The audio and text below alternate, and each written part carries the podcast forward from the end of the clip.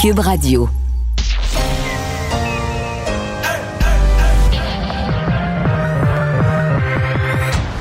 Deux, deux, deux, deux, deux animateurs cohérents, deux visions différentes. Une seule émission, pas comme les autres. Mario Dumont et Vincent Dessureau. Cube, Cube Radio. Bonjour tout le monde, bienvenue à l'émission, bienvenue à Cube Radio. Lundi, début de la semaine. euh, Dépendamment de la région où vous êtes, vous avez plus ou moins pelleté en fin de semaine. Il y a neigé un peu moins dans l'est du Québec, la région de Montréal.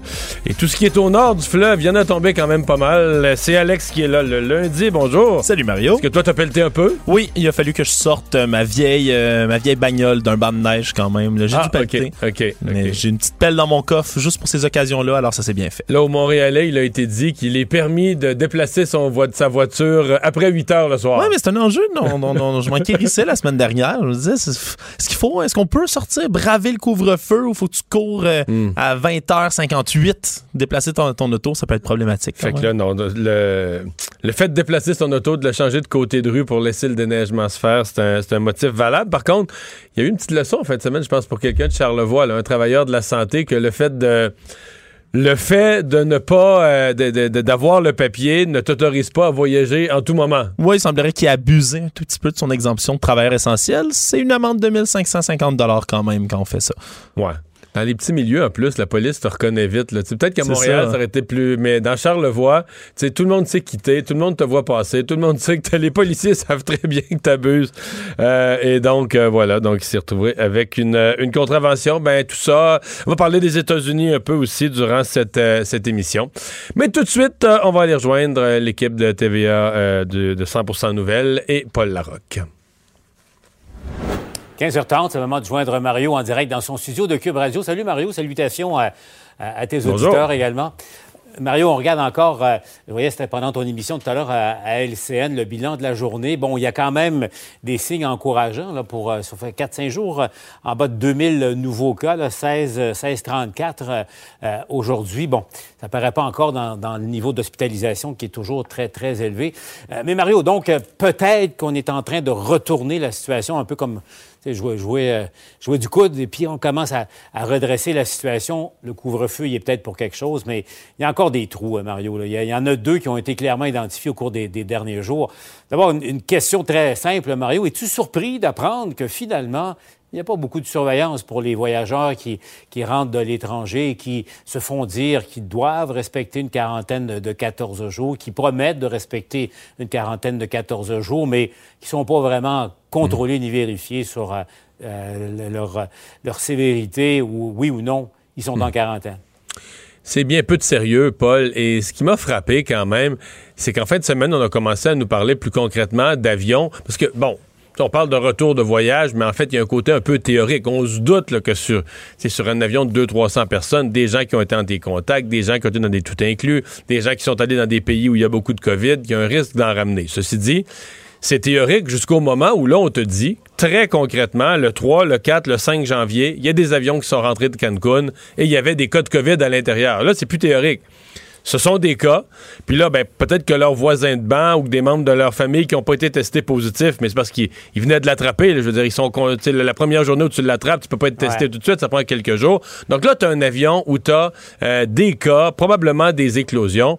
Et là, tu te rends compte qu'il n'y a pas plus de mesures, pas plus de précautions. Les gens s'en retournent, chacun chez eux. J'ajoute euh, par-dessus ça, le, cas de la semaine passée, ça m'a quand même frappé parce que je lisais des articles sur le fait que euh, on s'inquiétait du variant brésilien. Parce que c'est ce qui commence à inquiéter. Le fait que le virus se, transforme, bon, on espère jusqu'à maintenant, les experts nous disent le, le vaccin devrait couvrir tous les variants, mais il reste qu'il y a des variants qui semblent plus contagieux, euh, plus contagieux au niveau des jeunes, des enfants, donc toutes sortes de, préoccupations. Donc on a un nouveau variant au Brésil qui inquiète.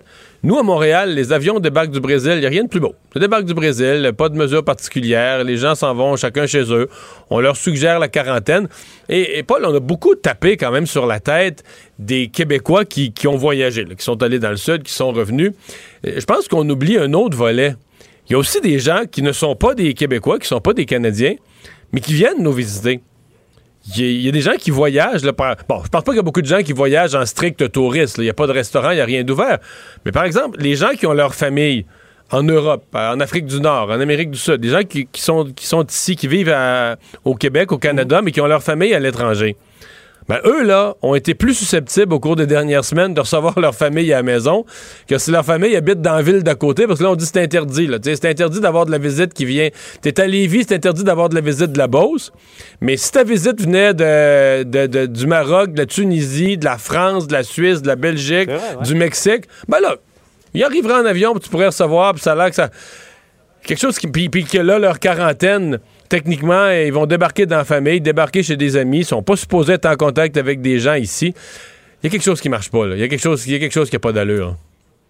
Il y a des appels robotisés, euh, donc pour vérifier, puis on ne sait pas ce qui arrive après. S'il n'y a, pas de réponse après deux, trois fois, on ne sait pas trop ce qui se passe. Non, mais, le plus drôle, le plus drôle, euh, Paul, c'est que les gens, faites le 1, faites le 2, faites le 3. Si vous êtes à la maison, faites le 1. La personne est à l'épicerie, puis elle fait le 1. c'est ridicule. C'est vrai, parce que des, appels, hein, des téléphones fixes, il y en a de moins en moins, on t'appelle sur le cellulaire. Donc, c'est une blague. Est-ce que le fédéral faillit, au fond, à, son travail, sa responsabilité? Mais c'est ce que les partis d'opposition euh, martèlent. Et c'est parce qu'à un certain point, si le fédéral euh, nous dit regarde, là, j'ai pas les ressources, on n'est pas capable, on n'est pas capable de gérer ça la quarantaine, on n'est pas capable de surveiller les gens, d'être assez sévère. Mais là, on va arriver au plan B, qui est beaucoup plus dur, beaucoup plus brutal. On souhaiterait pas arriver là, mais on va se demander est-ce qu'on ne devrait pas carrément interdire les voyages d'un essentiel. Si on est trop incompétent au gouvernement pour gérer de façon sérieuse la quarantaine, c'est ça qui devient le plan B, de dire bon, mais là, on, élimine les voyages d'un essentiel. Ou encore faire comme certains pays. Euh, si tu viens au Canada, c'est si tu habites euh, ici, tu ne retournes pas chez toi tout de suite. C'est l'hôtel. Deux semaines. mais regarde, pas besoin de chercher loin. Tu payes en tout ou en partie. Oui, mais pas besoin de chercher loin. Est-ce que tu as vu ce qui arrive? D'ailleurs, j'ai partagé des images tantôt sur Twitter de, de joueuses et de joueurs de tennis qui font rebondir la balle sur leur mur de chambre d'hôtel. Ils sont enfermés ah. par les, ceux. En Australie. Oui, en Australie, pour les, l'omnium d'Australie, ceux qui sont euh, dans leur euh, dans leur chambre, dans leur chambre d'hôtel, sont enfermés pour la simple et bonne raison que dans leur avion, il y avait un ou des cas de COVID. Et à partir de ce moment-là, c'est, ce qu'ils appellent la quarantaine dure. La quarantaine dure, si tu sors pas de ta chambre d'hôtel du tout, du tout, du tout, tu te fais livrer la nourriture à l'intérieur et tu restes 14 jours là. C'est pas que c'est. Je comprends que ce sont des mesures extrêmes, mais la, Nouvelle-Zélande, l'Australie, c'est de cette façon-là qu'ils sont revenus quasiment à zéro cas, là, en gérant. Parce qu'une fois que, évidemment, c'est des, des, îles. La Nouvelle-Zélande, c'est deux îles. L'Australie, c'est une île. À partir du moment où sur l'île, il n'y en a plus de cas, ben là, euh, euh, laisse-en pas rentrer. Si tu gères tes aéroports comme il faut, il n'y en, rentrera pas d'autres. Donc, euh, Mario, qu'est-ce que tu dirais si, par exemple, les gens qui partent encore au soleil, tu dis, OK, pars pour ta semaine dans le sud ou tu es deux semaines dans le sud, mais au retour, tu payes aussi pour un, tout inclus, mais euh, dans un hôtel euh, ben- à Montréal ou près, auprès de l'aéroport et à tes frais. Oui, mais l'idéal, c'est que si les gens font une quarantaine à la maison, faut que ce soit une quarantaine à la maison. Il faut qu'ils sachent, faut qu'il y ait un mécanisme de surveillance, faut qu'il y ait une vérification quotidienne. faut qu'ils sachent que quitter mm. la maison, c'est trop risqué. Là. Tu quittes la maison, ça va être vérifié euh, tous les jours, comme il faut. Puis si on te prend en dehors de la maison, c'est des amendes de milliers de dollars, de telle sorte que personne ne va prendre le risque. Alors que présentement, les gens vivent avec l'impression que, bon, tu pourrais te faire prendre. Je pense qu'il y en a eu trois là, au Canada au cours de, durant tout le temps des fêtes. Il y en a eu trois au Canada. Donc tu peux te faire prendre, c'est pas impossible. Mais tu sais, les gens vivent avec l'impression que c'est un risque infinitésimal, très très très minime. Je te parlais de, deux trous. Le deuxième, tu as vu ça, le reportage euh, hier, encore aujourd'hui, dans les hôtels. Il y a des gens là, qui ont beaucoup d'imagination pour contourner euh, les règles, euh, réservent quatre, cinq chambres dans le même hôtel, puis font la fête font un party. Dans certains cas, les hôteliers qui ont accepté les réservations étaient pleinement conscients que c'était pour une fête, ben, donc ils enfreinaient les règles. Mario, euh, écoute, il n'y a pas de limite à, la bêtise parce qu'au fond, appelons, appelons un chat un chat. Mais en même temps, ces gens-là mettent non seulement leur santé à risque, mais mettent le réseau de la santé parce que s'ils se retrouvent à l'hôpital, ils prennent un lit qui aurait pu être occupé par quelqu'un d'autre. Et puis mettent, mettent toutes les autres personnes qu'ils rencontrent à risque Ensuite, Mario, qu'est-ce qu'il faut faire pour ça? Ouais. Ben, d'abord, je pense pas, malgré tout, je pense pas que ça, ça représente tant de cas que ça. Mais il y a certainement une responsabilité des hôteliers là, qui se rendent compte. À un moment donné, c'est, euh, semble-t-il qu'il y en a qui demandent même, qui exigent pour avoir des chambres communicantes, pour pouvoir faire le party, mais ouvrir les, portes entre les chambres. Tu sais, ben ça m'a donné, tu, 1 plus 1 égale 2. Là, tu devines bien qu'est-ce qui, pourquoi on a réservé ces chambres-là, puis qu'est-ce que les gens sont en train de faire. Euh, tu sais, puis des gens qui réservent des hôtels, dans, tu le vois avec leur carte de crédit, avec leur adresse personnelle, des gens qui réservent des hôtels nombreux dans leur propre ville, alors que les restaurants sont même pas ouverts. Euh, qu'est-ce qu'ils vont faire? C'est assez. Donc, c'est pour le moins suspect. Puis quand tu vois arriver plein de monde dans les chambres, tu vois arriver plein de monde, tu te vois bien qu'il y a quelque chose qui se passe. Bon, c'est. Euh, est-ce que c'est la. Est-ce qu'on peut faire débarquer la police? Est-ce qu'on peut tenir les, hôteliers? Je comprends bien qu'eux, ils n'ont pas de revenus. Les hôteliers, ils vivent les pires mois de leur existence. Peut-être qu'ils sont tentés de. de ouais, ils sont tentés de fermer les yeux. Mais c'est pas. On n'a pas les moyens de ça présentement. Mais c'est avoue que c'est quand même fascinant que, des gens prennent des, des ben chances comme ça dans c'est parce que... compte tenu du fait, on le sait, le, variant, le variant frappe euh, beaucoup les jeunes, beaucoup plus que ce qu'on pensait au début de la, pandémie. Notre réseau de la santé tient euh, presque par miracle en, ce moment. Puis malgré ça, t'as encore, euh, as encore des tricheurs. Non, mais c'est parce qu'il y a des gens depuis le début qui se creusent les ménages.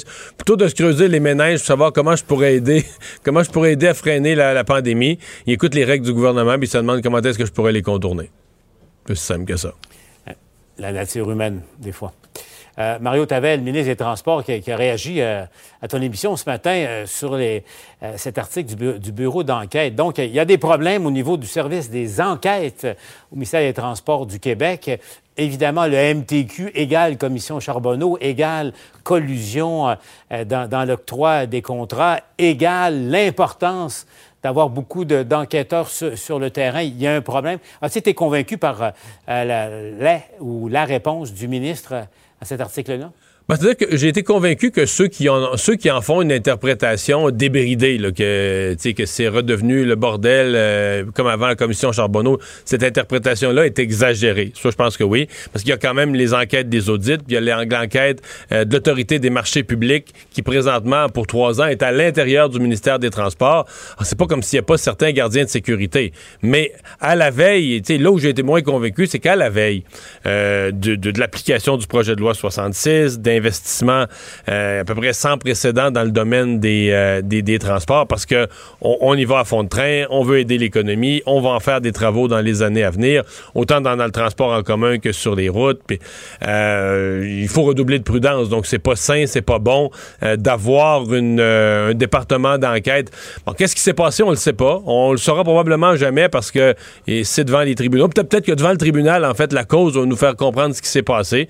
Il y a visiblement eu un conflit avec un ou des supérieurs des gens qui ont démissionné, euh, ce qui fait que ça, a dépouillé euh, la moitié du, service des enquêtes. Alors, euh, le fait, je pense, de rendre ça public met une pression sur le ministre et sur son ministère pour essayer de, de, rapailler le, département des enquêtes du ministère des Transports. À un moment important pour le faire. Oui, parce que là, des travaux et des chantiers, beaucoup d'argent. Il y en aura beaucoup avec l'accélération de tous ces projets-là. Bon, ben, merci Mario. Je te laisse retourner à ton émission. Au revoir. À demain. Alors, euh, Alex, euh, donc euh, oui, des constats d'infraction quand même nombreux. On avait l'impression que la première fin de semaine, il y avait eu plus de constats, mais dans la deuxième fin de semaine aussi, en a eu pas mal. Mais là, dans la semaine dernière, entre le 11 et le 17 janvier, là, ce qu'on s'aperçoit selon des données qui ont été euh, rendues publiques là, par les services de police des grandes villes, Montréal, Québec, Sherbrooke, Gatineau euh, et autres, c'est 1429 constats d'infraction qui ont été remis donc entre le 11 et le 17 janvier. 353 là-dedans viennent de la ville de Montréal, donc données par le SPVM, 83 par le service de police de la ville de Québec. Et donc, euh, c'est des amendes, souvent, la plupart du temps, 1550 dollars qui sont remis. Puis il y a des exemples qui ont été un peu plus médiatisé. Tu parlais de cet homme à Charlevoix qui, euh, évidemment, abusait un peu de ses permissions spéciales, donc de son permis de travailleur essentiel, mais c'est arrivé aussi, euh, t'en parlais un peu tout à l'heure avec LCN, au service de police de la ville de Lévis qui ont constaté un rassemblement illégal dans l'hôtel Days Inn à Saint-Nicolas. Encore une fois, six jeunes qui se sont vus remettre des constats d'infraction, tout le monde ensemble. Puis c'est sûr, c'est, il y a des constats qui sont remis de beaucoup. Au cours du premier week-end, par contre, c'était 740 constats qui ont été remis sur les deux premiers jours. Donc, sur les 1429, plus de la moitié était remis dans les deux Dans les premiers jours. 48 heures. Dans les premiers 48 heures. Donc, on peut dire que le plus du tiers des constats d'infraction ont été remis là, déjà là, dans cette première partie-là. Ça s'est calmé depuis, même si les chiffres semblent très hauts. Mais euh, sincèrement, je pensais que ça allait baisser un peu plus que ça. là. Je pensais que ça veut dire qu'il y a encore, pour les policiers, il y a encore pas mal de gens qui circulent sans raison. là. Ouais, puis il y en a peut-être là-dedans, là, les, les données ne le disent pas, mais qui se sont pris une deuxième, peut-être même une troisième amende. On leur souhaite pas, mais, Mais là, ça avait- commence à- Ouais, mais là, ça veut dire que là, t'auras plus le montant minimal. Là, ça va coûter cher. là. ça augmente, ça peut monter jusqu'à 6 000 Puis on n'a pas eu de nouvelles depuis, mais on se souviendra, là, entre autres, là, du gars qui a fait le tour du monde, qui s'est rendu la BBC, on a repris ça en Angleterre et, et ailleurs, là, justement, sur ce- ce- ces deux personnes, dont un était en laisse, tenu Ah par, oui? euh, par Ah, j'avais pas vu que ça avait fait le tour du Ah, ça, c'était jusqu'à la BBC qui reprenait ça. J'ai même vu, je pense, des coups de nouvelles en Roumanie qui ont pris ça. un de mes amis qui est roumain qui me rapportait ça. Mais non, c'est, tout un drôle de cas. Puis eux disaient qu'ils allaient recommencer tous les jours. On sait pas s'ils ont poursuivi, mais s'ils recommencent tous les jours, il se pourrait que euh, plus d'une amende à leur actif euh, euh, dans cette longue liste-là des 1429 constats d'infraction. Et euh, il y a eu décès à Montréal d'un autochtone. On dit euh, que c'est arrivé pendant le couvre-feu. Certains n'hésitent pas à faire carrément le lien, à dire ben, c'est arrivé à cause du couvre-feu. Il a voulu se cacher dans une toilette, euh, une toilette chimique. Bon, on peut pas être certain, on le saura probablement jamais. Ouais, ben, le bureau du coroner a ouvert une enquête justement sur le décès de Raphaël André, 51 ans, qui est décédé donc dans la nuit de samedi à dimanche dans cette toilette chimique-là dans laquelle il s'était réfugié. Ce qui fait dire ça, entre autres, tu le disais, c'est parce que c'est un habitué de la ressource en itinérance Open Door. Il fréquentait régulièrement ce centre-là. Puis c'est à quelques mètres de là, c'est juste en face que se situait la toilette chimique dans laquelle il est décédé. Puis il y a déjà l'organisme qui reproche, entre autres à Québec, d'avoir obligé euh, de fermer les portes de l'organisme à 21h30, ce qui aurait empêché potentiellement la victime de rentrer, mais il y avait d'autres les à ouais. fermer les portes au point où si quelqu'un sonne à la porte euh, puis va, va dormir au froid, on, on lui interdit de débarrer la porte. L'histoire le dit pas pour l'instant, puis pas j'imagine que cette enquête-là va pouvoir faire, faire le tour, évidemment, là, de la question. Mais il, il est clair qu'il y avait, là, entre autres, là, on, parlait, on parlait qu'il y avait d'autres ressources qui auraient pu être disponibles. Euh, c'est un homme, lui, euh, M. André, qui était euh, tout d'abord établi au campement de Notre-Dame, qui a été démantelé, là, on le sait, au début du mois de décembre, puis il fréquentait euh, Open Door, donc depuis ce temps-là. Euh, néanmoins, l'enquête qui va pouvoir faire la lumière sur cet événement-là, mais ça a secoué quand même les partis d'opposition à l'Assemblée nationale qui réclament des réponses euh, sur tout ça.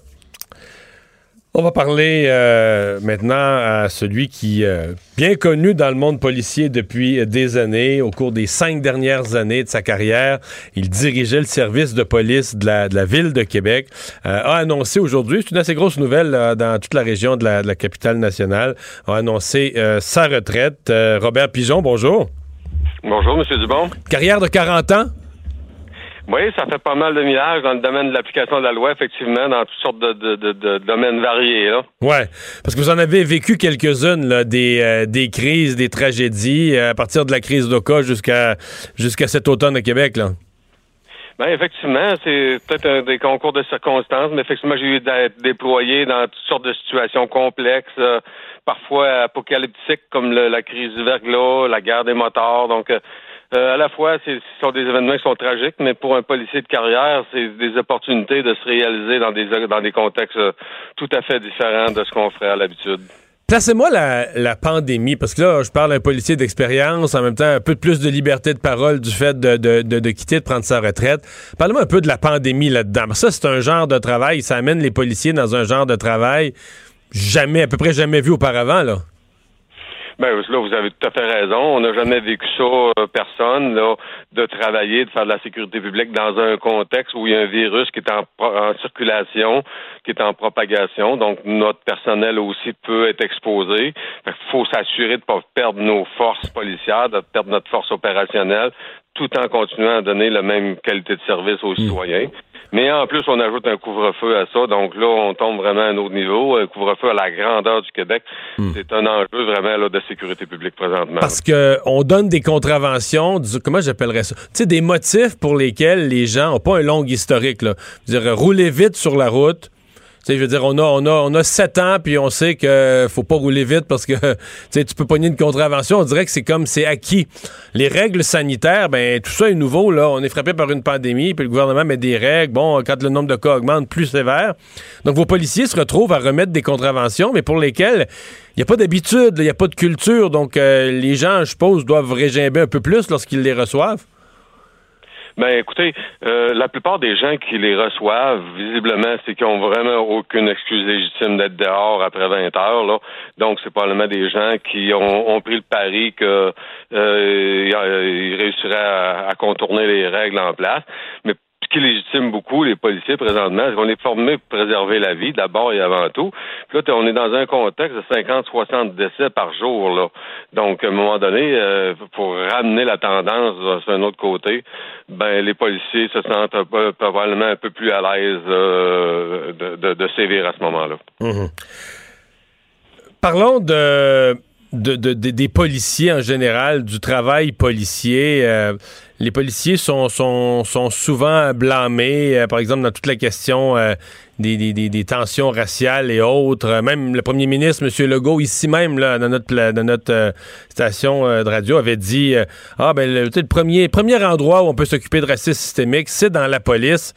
C'est devenu fatigant d'être aussi rapidement ciblé? Ou c'est vrai? Non, mais écoutez, je pense qu'il se dit beaucoup de choses présentement dans l'espace public concernant le racisme en général. Euh, ici, à Québec, euh, ce qu'on a décidé de faire, nous autres, ben moi, j'ai déjà entrepris des discussions, des conversations avec des leaders de la communauté, parce que ce qui m'intéresse de comprendre, c'est ce qui se passe ici chez nous à Québec. Bon, on peut s'inspirer de ce qui se passe aux États-Unis, à Toronto, ou même à, Montréal, plus près de chez nous.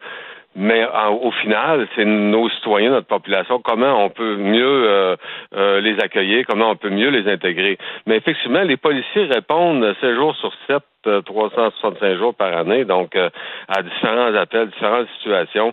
Donc parfois, elles peuvent être interprétées par du racisme, mais parfois pas non plus. Mais une chose qu'il faut bien dire, c'est que les, les, policiers sont choisis à la même, à même la société civile normale. Donc euh, il y en a probablement dans nos rangs qui arrivent avec certains biais également, oui. Les, problèmes de santé mentale, quand on parle du travail policier ou de ce qui l'a compliqué ces dernières années, euh, bon, la santé mentale s'est fragilisée. Le Québec a en plus euh, procédé dans les mêmes années à une désinstitutionnalisation. Euh, est-ce que, est-ce ça pour vous, c'est un, un, élément de réflexion au moment où vous prenez votre retraite? Qu'est-ce qu'on va faire? Comment on va former les policiers ou comment on va aider les policiers? Lorsque une personne est un danger pour le public? Il faut intervenir. Mais la personne n'est pas, est pas méchante, n'a pas d'intention criminelle, elle a juste perdu toute connexion avec, la réalité, avec la réalité. Là. Ben oui, vous touchez un bon point parce que euh, plus souvent qu'autrement, les policiers vont faire des interventions qui vont durer deux heures, deux heures et demie auprès d'une personne qui n'est pas dans un contexte de commission d'un acte criminel. Donc, on est juste quelqu'un qui est en train de se désorganiser, qui a perdu ses repères et qui insécurise les gens autour de lui. Donc, il y a toujours un aspect de sécurité publique ou de sentiment de sécurité qui doit s'exercer initialement.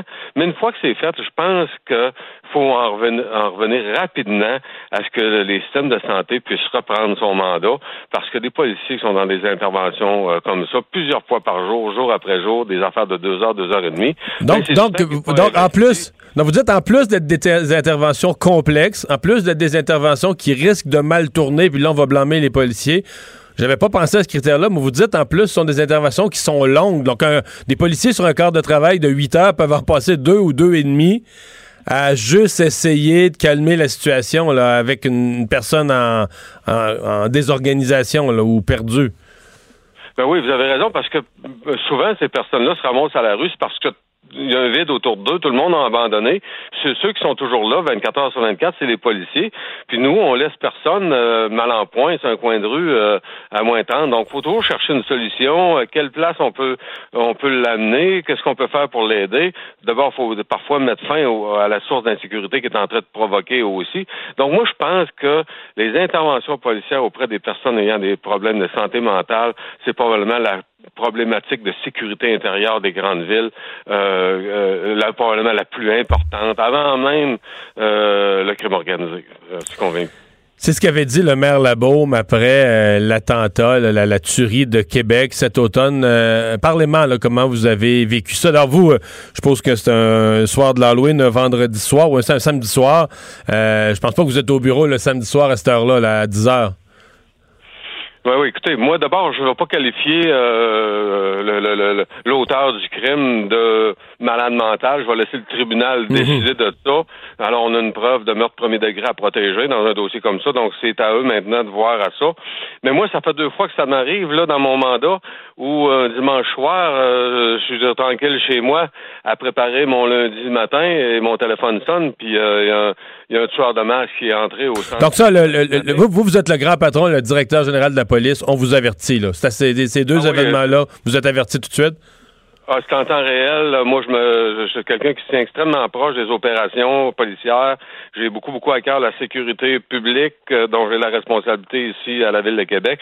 Et euh, immédiatement, je me mets en action quand il arrive comme quelque chose comme ça. On se met en mode opérationnel. On, on, ouvre nos centres de commandement, puis on mobilise tout le monde. Puis là, vous rentrez vous-même? Oh oui, absolument. Moi, je rentre, moi-même. Je suis ça toute la nuit s'il faut. Euh, je suis des opérations et puis je m'implique beaucoup. Mm-hmm. Euh, Comment vous l'avez vécu? Euh, on reparlera de la Grande Mosquée de Québec, mais celui de cet automne, euh, parce que c'était quand même long. Euh, on a cherché l'individu longtemps. Peut-être que vous, vous en saviez plus long, vous en saviez plus long que le public, mais on avait l'impression qu'on cherchait un individu. On, on, avait de la misère à vraiment à, comprendre ce qui s'était passé. Il y avait des blessés à toutes sortes d'endroits différents, parce qu'il y avait sévi à toutes sortes d'endroits différents. Vous aviez des témoignages confus aussi de gens qui l'avaient vu passer à course, ne savaient plus dans quelle direction. Comment ça s'est vécu de vous, du centre de commandement? Ben oui, euh, sans nécessairement aller trop loin, protéger la preuve sera déposée devant, le tribunal, mais il reste quand même une chose, c'est que d'un point de vue, lorsqu'une personne euh, choisit des victimes au hasard, abandonne son véhicule, puis est en, est en il est en cavale sur le territoire et son objectif c'est de prendre faire le plus grand nombre de victimes possible, eh bien c'est un enjeu de sécurité. Euh, il faut prendre, prendre charge rapidement. là, les gens nous appellent, euh, sont, sont, sont investis par la peur. Il y a de l'information, des informations qui sont moins bonnes. donc, il faut démêler tout ça, mais il faut le démêler en temps réel à, à, une vitesse éclair. Là. On n'a pas de temps à perdre. Là. Vraiment, on est à ça. C'est une chasse à l'homme très active. Là. Mm-hmm. Euh, la, grande mosquée, évidemment, ça, c'était euh, toute une euh, toute une tragédie. Situation bien différente parce que là, c'est le, le responsable qui, qui, appelle carrément, qui appelle lui-même au 911 après. comment vous... Parce que ça, ça a été tuerie dans un endroit fermé, communauté précise visée dans son lieu de culte. Vous l'avez vécu comment, celle-là, le jour même, les jours après? Oh, c'est absolument épouvantable lorsqu'une personne décide, motivée par la haine, d'entrer dans un lieu de culte et de faire feu sur les gens qui s'y trouvent. Écoutez, ça marque l'imaginaire, ça marque une société, ça marque une province. C'est, un événement qui est unique en soi, puis j'espère qu'il n'arrivera plus jamais, là, parce que je souhaite pas ça à personne. Quand on vous a appelé ce soir-là, c'était un dimanche soir, euh, un peu après souper, quand on vous appelle, est-ce qu'on vous donne... Euh, un portrait complet. Qu'est-ce qu'on, qu'est-ce que la personne qui vous appelle, qu'est-ce qu'ils vous disent au, départ? Ben, j'ai été appelé tellement en temps réel que là, on est dans. Il semblerait qu'une personne est entrée au centre culturel, aurait fait feu, il y aurait plusieurs victimes, euh, euh, les appels semblent crédibles au 911, et là, euh, la personne qui est mon, interlocuteur, visiblement, je suis obligé de lui donner de la crédibilité parce que ce qu'il me raconte, là, ça semble être un fait concret. Donc là, on embarque en mode opérationnel assez vite. Mhm. Qu'est-ce que qu'est-ce que vous donneriez comme euh, conseil euh, aux, jeunes euh, aux jeunes policiers ou si on vous invitait comme conférencier à, Nicolet là, des jeunes qui vont qui vont graduer au printemps qui vont devenir policiers l'année prochaine c'est quoi pour vous être policier dans, dans l'avenir? Ben d'abord, euh, oui, on travaille dans un environnement qui est différent. Et chacune des recrues qui arrivent au service de police de la Ville de Québec, je me présente là à leur premier jour et je vais les rencontrer. J'ai une conversation avec eux, on discute de ça. Mais je vois des jeunes qui sont animés beaucoup par la passion.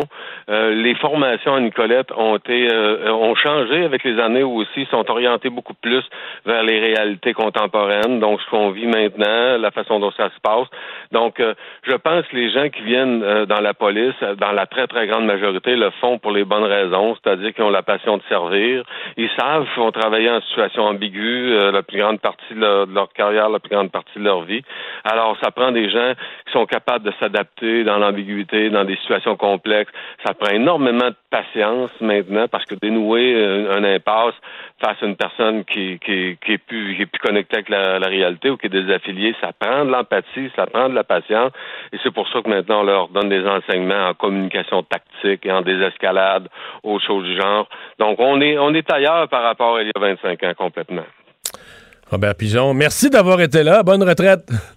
Ça m'a fait plaisir. Merci beaucoup. Salut. Le directeur sortant de la police de Québec, Robert Pigeon. Culture et société.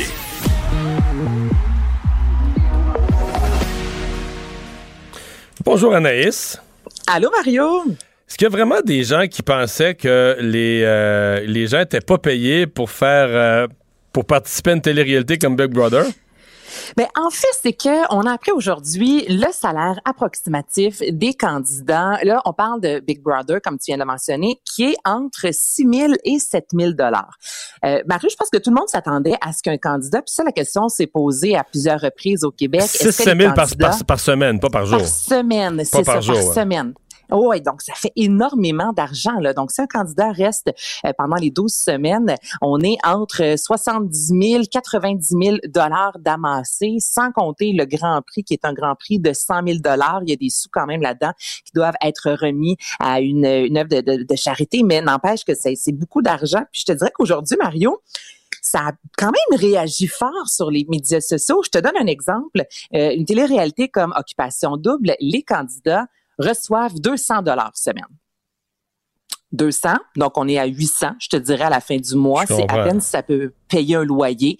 En même temps, ce sont des gens qui euh, ne, travaillent pas dans le domaine de la télévision, dans le domaine culturel. Euh, ils reçoivent des, des cadeaux, euh, voyages. Souvent, on l'a vu là, lorsque les candidats sortent d'une télé-réalité. Euh, on fait appel à eux pour de la promotion. Oui, mais c'est aussi la loi de l'offre et de la demande. C'est-à-dire que si, si, tu veux en avoir... Si tu as des gens qui, qui, ont quelque chose à gagner, mais tu sais, si tu as des artistes qui vont s'humilier un peu, puis tout ça, puis tu veux les convaincre d'y aller, ben là, tu sais, il faut que tu mettes le tu mets de ben, l'argent sur la table.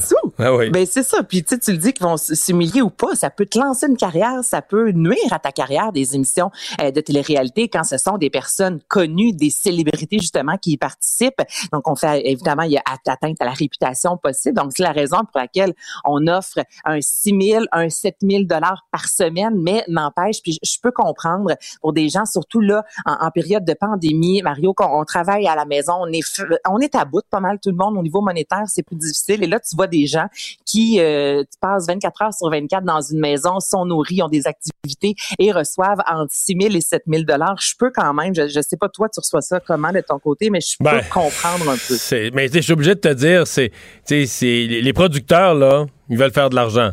Donc, ils ont, fait, mhm. ils ont fait leur calcul. Si on veut avoir un maximum de codes d'écoute, ça nous prend des gros noms un peu, malgré que c'est pas des si gros noms que ça qu'ils ont, mais ils ont quelques-uns quand même. Mais si tu veux avoir des gros noms, ben il faut te convaincre. Il faut que tu arrives puis que tu convainques de. Sinon, tu vas avoir quelques influenceurs euh, peu connus. Puis tu sais, fait que euh, c'est ça. C'est toujours euh, les salaires, les salaires des joueurs de hockey, les salaires des ci, des ça. tu veux convaincre des gens de quitter toute autre activité, dans s'enfermer dans un appartement et prendre le risque de s'humilier. Combien ça va là? Regarde ce qui est arrivé à Geneviève Borne. Parce que je, je comprends, je l'ai pas vu honnêtement, mais ce que j'entends chez nous dans la maison, c'est que ça n'a pas de bon sens ce que c'est fait faire. Là. Eh non, effectivement, je veux dire, c'est assez ordinaire ce qu'on a vu et c'est vraiment fait jouer euh, dans le dos, là, littéralement, cette semaine. Et tu raison. Puis, c'est important aussi de mentionner, c'est pas tout le monde qui sont au courant, mais ceux qu'on voit à la télévision sont membres de l'UDA. Donc, il y a aussi des cachets de base qu'ils doivent recevoir au même titre que la voix. Je te donne comme exemple, moi, j'ai des amis qui ont fait la voix. Certains étaient UDA, d'autres l'étaient pas. Et c'était pas du tout, Mario, le même cachet. Donc, il y en a évidemment, quand tu es UDA, il y, a, il y a un montant minimum que tu reçois lorsque tu apparais à la télévision. Donc, la production devait débourser euh, pour ces gens-là parce qu'ils faisaient partie de l'UDA. Donc, il y a tout ça aussi qui joue dans la balance. Mais je peux comprendre que quand tu ouvres ton journal le matin, tu vois ça, tu fais, boy, ils sont payés 7 000 la semaine pour un total près de 90 000 s'ils se rendent à la fin. Ça fait sursauter. C'est de l'argent. Ça fesse. Ça fait sursauter. Non, je le comprends bien. Mais euh, bon, mais ceci dit, est-ce que est-ce que c'est bon? Moi, j'entends que c'est le flop, euh, pire flop ever. Surtout hier, je, sais, je vais être honnête, Mario, il y avait Big Brother, par la suite, moi j'ai écouté Star Academy, qui sont deux téléréalités complètement différentes, j'en conviens, mais n'empêche que visuellement parlant, euh, la direction, faut, tout est, on voit vraiment qu'il y a une différence entre les deux au niveau hmm. du rythme, euh, au niveau oui du propos, là, j'en conviens, mais on en a vu d'autres téléréalités où le rythme est là, où on embarque au niveau de la musique, le jeu de caméra, euh, la luminosité à l'écran. Honnêtement, puis encore hier, je lisais les commentaires sur Twitter, comme je te disais le dimanche, j'aime ça voir comment ça se passe ça lève pas. La semaine, ça lève un peu plus. Mais écoute, la fin de... hier soir, je pense pendant 25 minutes, on nous a fait un récapitulatif de ce qu'on avait vu durant la semaine. Tu comprends? Moi, j'ai la difficulté à concevoir que tu mets 15 personnes sous un même toit 24 heures sur 24 et que tu as de la difficulté à rendre ça à l'écran dynamique. Il s'en passe des choses. Il y a Geneviève Borne, justement, hier sur scène, qui disait avoir eu euh, un fou rire, euh, plusieurs fous rires durant la semaine. Puis je me disais, mais sont où ces fous rires-là? On les a pas vus comparativement à Star Academy où hier, de les premières secondes, je sais pas si tu as eu la chance d'écouter, mais on est venu nous chercher. On est dans la lumière, c'est enlevant, on apprend aussi, c'est éducatif, on est complètement ailleurs. Ben, hier soir, euh, il y avait de quoi à l'autre poste, tu sais, le jeu avec un ballon. Ah, pas, du sport! Tu sais, qu'un ballon pas tout à fait rond, là, comme avec des pointes, là. Ouais, c'est vrai, toi, j'avais oublié ton dimanche, bon, c'est le sport. C'est fini, là. C'est fini le football. Il en reste trois matchs, puis on n'en a plus pendant huit mois. Fait que je vais regarder Star Academy toute la saison après. Euh, bon. Donald Trump, qui, qui avait déjà joué dans un film. Ben, Donald Trump, euh, les gens l'ont sans doute remarqué, on l'a vu à plusieurs reprises dans une trentaine de films. Ça, c'est connu euh, depuis fort Tant longtemps. ça, oui, je pensais que c'était deux, trois. Oui, il y a une trentaine. Une trentaine. Écoute, Zoolander, les petits géants, l'associé, là, on revient dans les années 90 avec Opie Goldberg. On l'a vu dans Maman, j'ai raté l'avion 2. Donc, aussitôt qu'on tourne dans un de ces établissements, Donald Trump oblige littéralement les producteurs, Mario, à avoir au moins une scène, à faire partie du film. Et, euh, Ça se peut-tu qu'il sait comment faire parler de lui? Mais écoute, il l'a, lui, depuis le début, et tellement que le, producteur, son nom m'échappe, de Maman, j'ai raté l'avion 2, a dit que la première fois que le film a été diffusé euh, sur grand écran devant un public, les gens ont applaudi lorsqu'ils ont vu Donald Trump arriver. Tu sais, comme quoi, pendant fort longtemps, c'était vraiment euh, une marque de qualité, de prestige, la marque Trump. Mais ben là, là euh, c'était certain. Les gens achetaient. Parce que les hôtels Trump, là, les Trump Towers, les Trump Hotels, puis tout ça, dans certains cas, ça y appartient pas, pas en tout. Les gens payaient pour mettre son nom.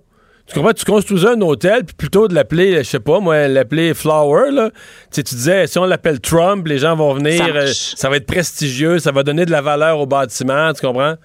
Ben oui, puis tout le monde se souvient de Maman, j'ai raté l'avion 2 quand Kevin McAllister, qui est euh, le Macaulay Culkin, en fait, entre à New York dans le New York Plaza Hotel. C'est magnifique, c'est grandiose. Il demande son chemin et c'est à Donald Trump. Je veux dire, ça, c'est une image vraiment qui, a marqué le, cinéma quand on pense à ce film-là. On se souvient quand on va à New York, Mario, on voit justement l'hôtel Plaza, puis on mais là, donc, Donald Trump va disparaître. Ils vont couper la scène, ils vont remonter ben, le film. En fait, ça a été coupé. OK? En gros, là, c'est qu'il y a une, un utilisateur sur euh, Twitter qui a fait un montage. On a coupé littéralement Donald Trump pour le remplacer par une image de Macaulay Culkin âgé de 40 ans. Et là, ça, là, ça a été partagé et repartagé et repartagé. Et Macaulay Culkin lui-même a dit, mais quelle bonne idée je suis vendu. Donc là, il y a une pétition au moment où on se parle pour couper littéralement Donald Trump. Il y en a qui proposent de modifier son visage pour ajouter à la place celle de Joe Biden. Là, ça, j'en parle pas. Non, là, ça n'a pas rapport du tout, du tout. Là. si vous l'enlevez, laissez la politique en dehors de ça. Là. C'est ça. Si vous l'enlevez, mettez quelqu'un d'autre. Mais, tu sais, j'ai regardé Mario l'an passé, en décembre 2019. Ça fait pas longtemps, là, il y a peu plus d'un an de ça, à CBC, qui est le réseau euh, anglophone de Radio-Canada. On avait diffusé Maman, j'ai raté l'avion 2. On l'a vu souvent à la télévision. Les films sont présentés en formule abrégée. On raccourcit et on avait coupé la scène de Donald Trump. Ben, crois-le, crois-le pas, on l'a fait remarquer à Donald Trump, qui lui tout d'abord a publié en blague sur Twitter, le film ne sera plus jamais le même et il est revenu plus tard durant la soirée disant qu'il s'agissait de représailles de la part de son vis-à-vis canadien Justin Trudeau. Donc, il l'avait vraiment mal pris et CBC avait dû s'excuser et expliquer que c'était en 2014, lorsqu'ils ont acquis les droits en fait de diffusion, euh, qu'on était allé couper quelques scènes ici et là, que c'était même avant le mandat de Donald Trump. Donc, juste retirer là, une scène de 10 secondes de lui dans un film, là, c'est un procès, on dirait finalement, mais ça fait beaucoup jaser. Les, les gens aimeraient bien ça qu'on le retire. Merci beaucoup, Anaïs. À demain. Ça me fait plaisir. À demain. Il explique et démystifie l'économie. Pierre-Olivier Zappa, à vos affaires. Bonjour, Pierre-Olivier. Bonjour Mario. Alors, période pas facile pour tout le monde sur le plan économique. Euh, parfois, pour s'en sortir, euh, il faut faire le pont avec un prêt. Et là, donc, les prêteurs privés prennent plus de place. Ben, quand on a lu euh, dans le Journal de Montréal, Journal de Québec ce week-end ce dossier du bureau d'enquête, euh, on s'est tous dit, ça existe encore ce genre de mécanisme où on propose aux gens des prêts à des taux, on peut les qualifier d'usuraires parce que quand tu calcules l'ensemble des frais afférents là sur un prêt de 1000 dollars, ça peut t'en coûter 400 dollars. Écoute, euh, il y a des prêts qui arrivent à, des taux de 150% sur une base annuelle et tout ça m'a replongé dans une enquête que j'avais réalisée en 2016 à l'émission E. en 2016, il y avait une entreprise qui s'appelait Le Petit Cochon Rose et qui proposait aux gens de régler leurs dettes, de négocier avec les créanciers et euh, de, permettre aux gens finalement de se sortir de gros problèmes on avait enquêté sur cette entreprise-là pour se rendre compte finalement euh, que les gens qui faisaient affaire avec le petit cochon rose mettaient le pied dans un engrenage qui faisait en sorte qu'ils s'endettaient encore davantage euh, et certains ont été euh, carrément poussés à la faillite parce qu'ils pensaient aller chercher de l'aide. Même chose avec une autre entreprise qui s'appelait Équité Canada. En 2016, j'enquête sur cette entreprise-là. On proposait des prêts aux propriétaires de maisons qui n'arrivaient plus à payer leur hypothèque et au final, ces gens-là se faisaient avoir, perdaient leur maison, Équité Canada reprenait la maison, revendait ça sur le marché et ces gens-là se retrouvaient à la rue. On dirait, Mario, qu'on n'apprend pas. Parce qu'en 2016, lorsqu'on avait présenté cette émission à JE, les gouvernements déchiraient leurs chemises, disaient qu'on devrait revoir les lois qui encadrent ce type de prêt. Les partis d'opposition réclamaient des changements. Les associations de consommateurs disaient qu'ils étaient préoccupés. Eh ben, depuis 2016, il n'y a rien qui a changé. Alors, quand on voit le portrait de cette industrie-là, qui est livrée à elle-même, qui propose Mais qui est en plein développement, là, partout à travers le monde, aux États-Unis, au Canada anglais, je veux dire, des entreprises. Parce que maintenant, avec l'intelligence artificielle, c'est qu'on mise sur des prêts qui sont accordés très rapidement, etc. C'est comme une nouvelle forme de prêt et qui compense, certainement qui compense pour une partie où les banques sont frileuses. Ça, c'est l'autre bout, là. C'est au Canada il y a un besoin, Mario. La, preuve, c'est que ces, ces, ces plateformes-là, euh, euh, elles connaissent un succès, un succès euh, mondial. Le problème, c'est qu'il y a certaines entreprises, bon, qui vont être connues sous le nom X un jour, et puis là, quand ça commence à chauffer, les médias s'y intéressent, hop, on ferme l'entreprise, et le même propriétaire en rouvre une autre, ou ses enfants en rouvrent une autre sous, un, autre, nom, oh, bah, puis continue d'opérer. Et ça, c'est c'est comme une industrie finalement qui est livrée à elle-même. Il n'y a pas de balise claire et les autorités n'interviennent pas. Tu, sais, l'exemple du petit cochon rouge, on n'était pas les seuls à avoir enquêté. La facture avait préparé une enquête, la presse avait préparé une enquête. On connaissait les propriétaires. J'avais été euh, intercepté d'ailleurs la propriétaire de l'entreprise qui avait fui les caméras avec sa voiture, mhm. elle a failli nous écraser, je m'en souviens. Euh, elle fuyait les caméras, voulait pas répondre aux questions des gens. On a rouvert une entreprise quelques mois plus tard sous un autre nom, ni vu ni connu. Ces gens-là ne sont pas euh, achalés, énervés par les autorités. Et honnêtement, de voir le dossier du Journal de Montréal encore ce week-end et de voir que ces pratiques-là se perpétuent, et non seulement se perpétuent, euh, mais, prennent de l'expansion, c'est préoccupant et je pense qu'il est temps qu'on s'y attarde. C'est un débat qui va avoir lieu euh, dans plusieurs domaines, dans plusieurs pays. les, les, gouvernements ont déjà annoncé un peu partout qu'il n'y aura pas de vaccination obligatoire. Donc, au niveau étatique, au niveau de tout le pays. Maintenant, est-ce qu'un employeur, est-ce qu'un cinéma, est-ce qu'un avion, est-ce qu'une compagnie d'aviation, est-ce que le, vaccin va être obligatoire pour certaines activités, et notamment pour les, employeurs, la question va se poser. Euh, le débat est lancé. Je prends l'exemple du président de Delta Airlines aux États-Unis qui a dit, Ed Bastian, éventuellement, il faudra rendre obligatoire la vaccination avant de prendre place à bord d'un avion pour une liaison internationale. Il y a déjà des entreprises aux États-Unis qui commencent à parler de vaccination obligatoire parce que là-bas, la loi permet de l'exiger. Maintenant, au Canada, il y a des flous juridiques et ce soir à l'émission, euh, je vais recevoir une avocate spécialisée en droit du travail, maître Justine Laurier, et elle va venir nous expliquer qu'est-ce qu'un entrepreneur a le droit de faire et quelles sont les limites en ce moment. Je te donne un exemple. Aux États-Unis, il y a une chaîne populaire, l'équivalent de Dollarama, Dollar General, qui offre quatre heures de rémunération supplémentaire à ses salariés qui vont aller se faire vacciner. Euh, Instacart aux États-Unis donne 25 dollars de prime à ses livreurs d'épicerie qui vont recevoir une dose du vaccin. Il y a d'autres entreprises comme ça. Dans le commerce de détail, tu sais tu te promènes avec des employés pas vaccinés, ça veut dire que tu as une partie de tes employés qui pourraient encore être porteurs de la COVID. Donc, la promesse que tu fais, comment si tu veux faire la promesse à tes, euh, à tes clients que, tu que, que es, euh, en, anglais, ils diraient COVID-free, là, ouais. exempt de tout risque de uh-huh. COVID, mais il faut que tes employés soient vaccinés. Même chose, les cinémas, ils se disent, si on veut rouvrir, là, ben, il faudra, assurer une sécurité aux gens qui viennent au cinéma. Et comment est-ce qu'on fait ça? Il y a juste une façon, c'est d'assurer tout le monde que la vaccination est obligatoire. Sauf que là, ça oblige à traîner avec soi euh, une preuve de vaccination. Tout le monde va devoir avoir ça comme une pièce d'identité. C'est compliqué un peu. Puis après ça, tu vas avoir des, des gens, des anti-vaccins qui vont dire à nous, on a des droits fondamentaux comme citoyens. Ben c'est ça, c'est vraiment pas facile à, de naviguer à travers ça. Il y, a, des enjeux juridiques importants. Je te donne un exemple. Je recevais la question. J'ai une, une, comptable euh, qui travaille dans un cabinet d'assurance. Elle est gestionnaire. Elle me pose la question par courriel, Monsieur Zappa, est-ce que j'ai droit de faire de la discrimination euh, avec les employés qui ne se font pas vacciner? Exemple, lorsqu'on va rappeler tout le monde au bureau, exemple l'été prochain ou l'automne 2021, euh, est-ce que je peux dire aux gens qui sont vaccinés, vous rentrez au bureau, et à ceux qui ne sont pas vaccinés, c'est télétravail à 100%, vous ne revenez pas au bureau. Euh, est-ce qu'un employeur a droit de le faire? Il y a des zones grises, c'est pas évident. Et justement, ce soir, on va essayer de répondre à toutes ces questions-là. C'est, c'est, on va essayer d'éclaircir les zones grises avec cette avocate qui conseille parmi les plus grandes entreprises au Québec, entre autres, en matière de vaccination. 18h30 à vos affaires euh, ici sur les ondes de Cube Radio et à LCN. Merci Pierre-Olivier. Merci Mario. Au revoir. On s'arrête. Mario Dumont et Vincent Dessureau. Joignez-vous à la discussion. Appelez ou textez le 187 Cube Radio 1877 827 2346. Alors, on se prépare pour, euh, aux États-Unis, on se prépare pour euh, l'assermentation de Joe Biden. Sur le plan sécurité, on se prépare beaucoup. Et Alexandre, c'était une espèce de sujet tabou dans le monde de la sécurité. On se disait, là, là des, des, des, des terroristes intérieurs ou des partisans de Trump, etc., pourront plus vraiment s'approcher tellement qu'il va y avoir de soldats, des gens de la garde nationale. Mais le sujet tabou, c'était est-ce qu'il pourrait en avoir euh, sur 25 000 soldats policiers?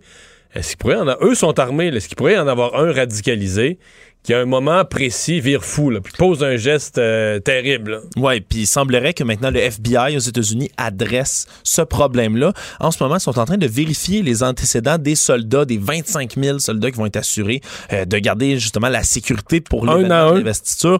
Mais ben, un à un, surtout en fait les réservistes, parce qu'il y a beaucoup de réservistes qui sont déployés dans cette zone rouge là. Puis d'ailleurs, les images aujourd'hui de la capitale américaine sont saisissantes. Hein? Les rues, tout est désert, tout est bouclé, cadenassé, fermé euh, puis d'ailleurs, il y a un petit événement aujourd'hui. C'était la répétition de la cérémonie d'investiture aujourd'hui, juste pour être certain. Il faisait une espèce de général. Puis un incendie qui s'est déclenché. Aucun rapport dans un bâtiment un peu plus loin. Ah, aucun rapport. Il semblerait que ça. On ne connaît pas trop exactement la source, mais un petit incendie qui a été rapidement maîtrisé. On n'a pas pris de chance. On a évacué tout le monde qui faisait la répétition. Mais c'est pour dire quel climat règne là-bas. La, nervosité. Euh. Ouais. Mais c'est surtout donc les réservistes. C'est pas tous les 25 000 soldats. Il y en a qu'on comprend que c'est plus une carrière qui sont là depuis longtemps, qu'on connaît mieux, mais beaucoup de réservistes qui sont rappelés pour venir agir à titre de garde de sécurité à cet événement-là. Donc, eux ont leurs antécédents vérifiés, puis ils veulent vraiment s'assurer donc qu'il n'y a pas de mauvaises personnes dans la bulle. Parce que dans les, euh, dans les gens qui ont participé à l'insurrection du Capitole, il y avait une coupe, mettons, on le sait, il y avait une coupe d'élus. Euh, il y avait des hauts cadres d'entreprise. Il y avait le fils d'un juge. Euh, et il y avait un certain nombre de policiers, de petites villes, de, régions, de, vétérans de, l'armée, des, des, retirés de la, des retraités de l'armée. Donc, il y avait quand même toutes sortes de gens euh, qui que, qui, qui, qui, qui, peuvent se prétendre bons citoyens dans la vie normale, mais là, qui avec Trump sont virés fous et étaient prêts à, mhm. attaquer le, Capitole. Absolument, parce que c'est pas tout le monde qui déclare leur amour inconditionnel, par exemple pour les théories du complot comme QAnon, qui vont l'afficher sur leurs réseaux sociaux partout. Il y en a qui se font plus discrets, euh, mais il y a beaucoup là. De, on a vu entre autres là, il y a des agents de sécurité et des, euh, des gardes de sécurité, des policiers justement du Capitole qui ont été suspendus, même euh, certaines accusations criminelles qui parce qu'ils étaient comme complices. Oui, parce qu'il aurait laissé entrer des, ces insurgés-là, il aurait pris des selfies, des égaux portraits avec eux, qui aurait mis même le chapeau MAGA pour les aider à faire une espèce de visite guidée du Capitole qui était en train là littéralement de saccager, d'envahir. Donc c'est une, quand même une menace qui est crédible. On veut pas euh, du tout que ça arrive, évidemment, surtout que c'est des gens qui vont être armés, qui vont être présents là. Puis il y a quand même une certaine proportion là, de, partisans, justement, de ces théories-là qui sont un peu plus extrêmes. Euh, chez Dex militaires, Dex policiers également. Entre autres, c'est un groupe radicalisé euh, des Oath Keepers, qui sont des libertariens un peu fâchés contre tout ce qui est ordre établi, Deep State et autres, qui sont composés à grande partie de, de d'anciens, justement, là, militaires policiers donc, c'est sûr que c'est une menace qui est quand même crédible. On prend pas de chance du côté du FBI. Mm. Parmi donc euh, les gens qui ont assailli le, Capitole, il y a une femme, euh, ça, avait, ça, avait commencé à courir un petit peu, je pense, en fin de semaine, qui avait volé l'ordinateur portable de Nancy Pelosi. Mm-hmm c'est pas clair si c'est l'ordinateur portable ou un disque dur, mais de l'intelligence, justement des documents d'intelligence assez confidentiels, surtout quand on parle d'une des, leaders démocrates les plus puissantes du pays. il semblait que ce soit une femme de 22 ans, Riley June Williams, une femme originaire de la Pennsylvanie, qui aurait dérobé donc cet ordinateur-là. Disons que c'est un ordinateur pour le bien de l'histoire. Et il y a des images diffusées par une chaîne britannique qui montrent cette jeune femme-là justement en train de faire ça. La mère de la jeune femme l'a identifiée. Euh, et maintenant, un témoin anonyme qui est décrit comme un ancien conjoint de Mme Riley Williams, qui dit avoir entendu de sa bouche, elle, qu'elle avait dérobé cet ordinateur-là et qu'elle prévoyait envoyer le matériel à un contact en Russie pour le vendre à rien d'autre que les services de renseignement extérieur russes. Alors, tout ça, c'est ça, c'est le comportement que la fille de Donald Trump appelait des patriotes. Oui, brave patriots, good patriots. Non, pas du tout. Il semblerait que ce ne soient pas tous des grands patriotes. Euh, une opération qui aurait échoué par ailleurs, l'ordinateur ne serait serait toujours en sa possession ou aurait été détruit selon les forces de l'ordre. Mais là, il y a un mandat d'arrêt qui a été émis à son encontre. Ils l'ont pas. Elle encore... toujours pas arrêté. Elle. elle est toujours pas arrêtée. Il y a parce qu'elle aurait quitté son domicile familial selon sa mère qui l'avait identifié justement. Euh, pour l'instant, il y en a arrêté encore en fin de semaine. Là. Oui, encore dimanche, une autre série d'interpellations. Euh, ils l'ont dit, on va vous retrouver par rapport aux images. Ah, les images sont là, les gens fournissent de l'information. On vous voit, puis surtout, la plupart n'étaient pas masqués, hein, Mario, dans cet énorme cohue. Ben, ça aide à les identifier. Il y a même d'autres, euh, il y a même des gens qui commencent à expliquer que on peut retrouver ces gens-là grâce à la triangulation cellulaire si on été sur l'endroit du Capitole. C'est pas encore officiel qu'ils utilisent ces technologies-là pour les retrouver, mais disons qu'ils réussissent à mettre la, main au collet de plus en plus de ceux-ci. Et euh, cette dame de 22 ans sera peut-être la prochaine. Il y a euh, une élue de la Georgie qui avait été, euh, quand même, le, soir des élections, ça avait été remarqué, qui était une, euh, une disciple de QAnon, une disciple des théories du complot du groupe QAnon, et qui avait réussi à se faire élire à la Chambre des représentants. Ah ben là, il lui arrive le même sort que Donald Trump. Ouais, à partir d'hier, donc ça devrait, devrait être de retour en ce moment, là, ou bientôt, si c'est pas déjà fait. Marjorie Taylor Greene, qui est une figure le proéminente connue du mouvement QAnon, qui pousse des théories du complot par rapport à tout cela depuis longtemps sur ses réseaux sociaux, qui parle même en 2017, elle parlait que l'attentat euh, des national, le rassemblement de nationalistes blancs à Charlottesville, en Virginie, qui avait mené à un décès, c'était un inside job, donc un, complot complet. Euh, elle a dit toutes sortes de choses complètement, évidemment, effarantes sur les réseaux sociaux depuis longtemps, mais là, depuis que Twitter prend des mesures contre QAnon, contre les théories du complot, contre la désinformation, mais là, son compte Twitter a été banni, suspendu pour 12 heures. Donc maintenant, euh, c'est sûr que c'est décrié dans les milieux comme étant de la censure, encore une fois, en temps de censurer ces gens-là. C'est certain qu'il y a un... Bon, je comprends le critère des fausses informations. En même temps, il y a toutes sortes de fausses informations dans le sens que il y a des gens qui font des erreurs, il y a des journalistes qui sont mauvais, qui disent n'importe quoi, et il y a des, gens qui sont juste des clowns qui propagent des fausses informations, mais qui sont vraiment sans, sans conséquences ou sans appel à la violence. Et moi, ma crainte, c'est quand tu as Twitter seul ou quand tu as Facebook seul ou des réseaux sociaux, sont d'abord et avant tout des business qui sont là pour faire de l'argent. Le plus bel exemple, c'est Donald Trump. On a l'impression que tant qu'il était payant, tant qu'il rapportait, tant qu'il soutenait la c'est tant qu'ils rapportaient plus à Twitter que ce qu'il leur coûtait, ils l'ont gardé. Puis quand ils se sont rendus compte qu'il était devenu comme n'importe quel business, quand ils se sont rendus compte qu'il coûtait plus cher, il était rendu un peu moins ben, populaire. Excuse-moi, mais comme, comme une vache à lait dans une ferme laitière. Là. Quand euh, elle rapporte plus, quand elle est vieille, elle rapporte plus assez de lait pour ce qu'elle mange de foin puis de moulée, ben c'est pas qu'elle devient un burger. C'est ça, elle devient un burger. c'est triste, mais c'est ça. ouais, mais exactement. C'est ce qui est décrié, mais disons que la Marjorie Taylor Greene a couru après là, des publications après publications après publications, des informations sur les les élections, toujours dire que c'est des résultats frauduleux. Elle a continué à pousser toutes ces théories-là. Et pour elle, elle a été suspendue. Reste à voir si ça va continuer de faire ça. Euh, disons mais, mais récidive euh, souvent. Depuis l'attentat sur le Capitole, Donald Trump, depuis le lendemain, mettons, Donald Trump est quand même tranquille. C'est-à-dire que sur ce front, à ma connaissance, il n'a pas refait de message sur le fait que les élections sont, sont arrangées, puis il n'a pas encouragé personne à contester. C'est vrai, mais il n'a jamais reconnu, encore à ce jour, le reconnu qui avait perdu de manière légitime. Non, non. Ça, c'est, Mais il a reconnu que ça allait être Joe Biden qui allait être élu, qui allait être assermenté le 20. Ouais. Le problème là-dedans, c'est que ben, dans, les, dans les franges de théorie du complot, dans les sphères de QAnon, entre autres, les gens pensent encore que le grand plan de Donald Trump est encore euh, en marche. Que ce mercredi, peut-être. Parce que le grand plan, là, le grand plan finit par le complot mondial, là, pédophile satanique va être dénoncé par Donald Trump. C'est il, va il va sortir, il va donner des noms, on va procéder à des arrestations. Mais oh, ça... et, il y a des exécutions, là. ça va très loin. Là. C'est la loi martiale, le grand blackout, euh, il met à bas l'électricité pour quelques jours pour que les médias ne puissent plus euh, diffuser. quoi que ce soit, pour que lui prenne le contrôle. Puis il y en a encore. Et ça, les gens attendaient ça. Tout le long du mandat de Donald Trump, il y avait des rumeurs, ah, c'est le mois prochain, là, ça s'en vient. même des fois, la semaine prochaine, ou des fois des publications, c'était oh, demain. Demain, ça arrive. Demain, Barack Obama va être arrêté et exécuté pour euh, crime contre l'humanité et contre l'Amérique. Mais c'est jamais, arrivé. Là, mercredi, c'est un peu une date butoir, mais pas complètement. Selon plusieurs analystes euh, qui suivent la question QAnon, c'est peut-être pas non plus la grande Non, parce que tu gagnes, ça je le comprends, tu gagnes jamais contre, contre les, les, complotistes. Ils vont toujours dire que ça a été reporté. C'est comme les gens qui disent qu'il s'en vient de la fin du monde, là. Je veux dire, toujours, c'est toujours reporté, il y a toujours quelque chose d'autre. puis c'est d'ailleurs, c'est un Mais disons que ça va perdre un peu de. Leur thèse vont perdre un peu de crédibilité une fois Donald Trump qui, qui est rendu chez eux puis qui a Ouais, mais disons que pour désamorcer tout ça, ça aurait. Ben, peut-être pas seulement ça, mais disons que pour aider à désamorcer, ça aurait pris vraiment une reconnaissance de Donald Trump qu'il a perdu de manière légitime. Et finalement, une des premières décisions que va prendre euh, le nouveau président Joe Biden, selon toute vraisemblance, c'est l'annulation du projet euh, de du projet de Keystone XL, projet euh, de, de, de, de, pipeline. vers les États-Unis, qui avait été refusé par, bon, mis sur la glace par Barack Obama, accepté par Donald Trump. Et là, on, oui, là, il semblerait, que, il semblerait que ça soit le jour 1. Euh, Joe Biden va révoquer le permis de construction du pipeline Keystone XL.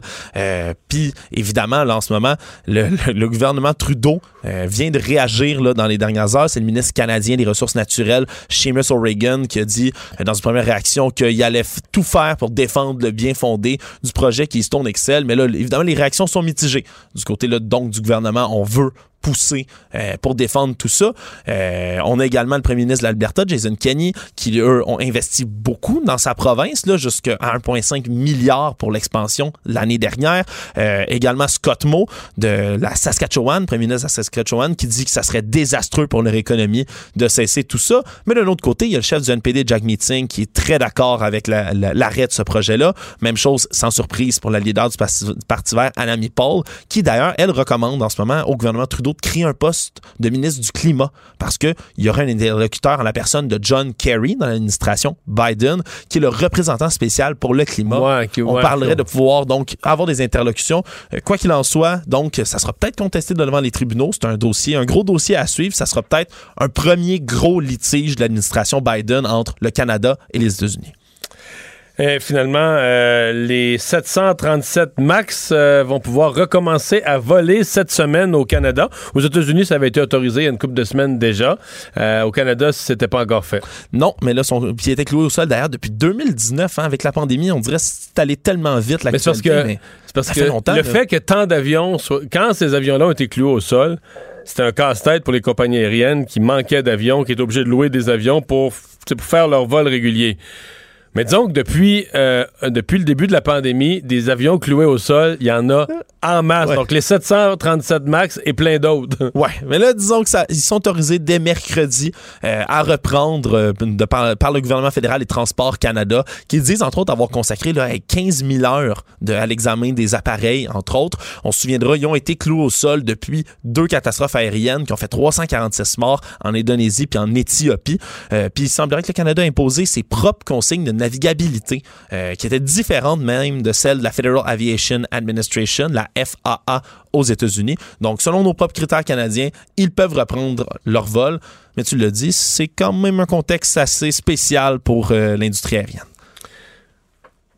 La ville d'Ottawa qui va de ses conseils pour euh, des activités sexuelles sécuritaires en temps de pandémie. Oui, mais ça donne un peu suite à ce qu'on avait déjà entendu dire, entre autres, par la chef de la santé publique du Canada, la docteure Thérèse Tam. Mais là, c'est un site qui a été mis en ligne par la santé publique de la ville d'Ottawa qui fait plusieurs, on dit, des suggestions fécondes pour euh, éviter la transmission de la COVID. Des suggestions fécondes, mais qui fécondent pas. ça s'appelle le sexeintelligent.ca d'ailleurs, c'est une plateforme euh, qui est assez ingénieuse, mais qui explique que même si le virus n'a pas été détecté directement, par exemple, dans les sécrétions vaginales, mais ben, salive, liquide respiratoire et tout le tralala, ça a été détecté. Même dans le sperme, on n'est pas certain que ça se transmet encore ou pas. Donc, euh, disons qu'il encourage fortement d'autres solutions. On parle entre autres de la masturbation comme première des suggestions en disant que le, le partenaire sexuel le plus sûr pendant la pandémie de COVID-19 et soi-même, ce qui est assez drôle, merci en soi. Puis après ça, il propose entre autres les sextos, le sexe virtuel, les rencontres vidéo, les salles de clavardage de, doivent être privilégiées selon le site. Il, ne suggère pas d'utiliser une plateforme euh, électronique précise, mais ils disent déconseiller d'utiliser la même plateforme qui est utilisée pour le télétravail. oui, c'est prudent. Oui, un, sage conseil. Pas se mêler, là. Oui, donc des, des, stratégies qui peuvent aider ceux qui se posaient la question mais est-ce que je peux satisfaire mon, mon besoin d'intimité en temps de confinement? Voilà, c'est dit. Et finalement, le ballon euh, bébé Trump euh, qui euh, va passer à l'histoire. Ouais, je sais pas si tu te souviens de cette espèce d'énorme dirigeable là, de 20 pieds quand C'est quand les Britanniques, c'est quand les Britanniques voulaient pas le recevoir. Hein? Ils, voulaient, ils, devaient aller rencontrer la reine. Puis, Exact. Lors de la visite à Londres du président Donald Trump, il y avait cet énorme ballon dirigeable qui représente Donald Trump en bébé dans une couche avec un téléphone là, en train de tweeter dans les mains. Un énorme dirigeable donc qui symbolisait l'opposition internationale entre autres et l'opposition des Britanniques qui était quand même euh, des dizaines et des dizaines de milliers à s'être amassés pour protester contre son arrivée. Oui, ça avait été assez énorme. C'est devenu célèbre justement quand le maire de Londres, Sadiq Khan, qui euh, se faisait euh, lancer, disons, des insultes quotidiennement par Donald Trump, se faisait critiquer constamment sur Twitter, lui avait autorisé au dirigeable de prendre son envol dans le ciel de Londres. Mais donc maintenant, il semblerait que ce soit le musée de Londres qui ait ah acheté, qui ait acquéri euh, le ballon de bébé Trump et maintenant qui va être euh, dans le musée pour le bonheur de tous les visiteurs qui vont venir le voir avec d'autres objets, dit-on, qui faisaient partie des protestations publiques en Angleterre au fil du temps. Donc, le ballon bébé Trump au musée. En souvenir des protestations contre Donald Trump. En souvenir des protestations et de ces quatre dernières années, disons-le, mouvementées. Merci. Le remède à la désinformation. Le remède à la désinformation.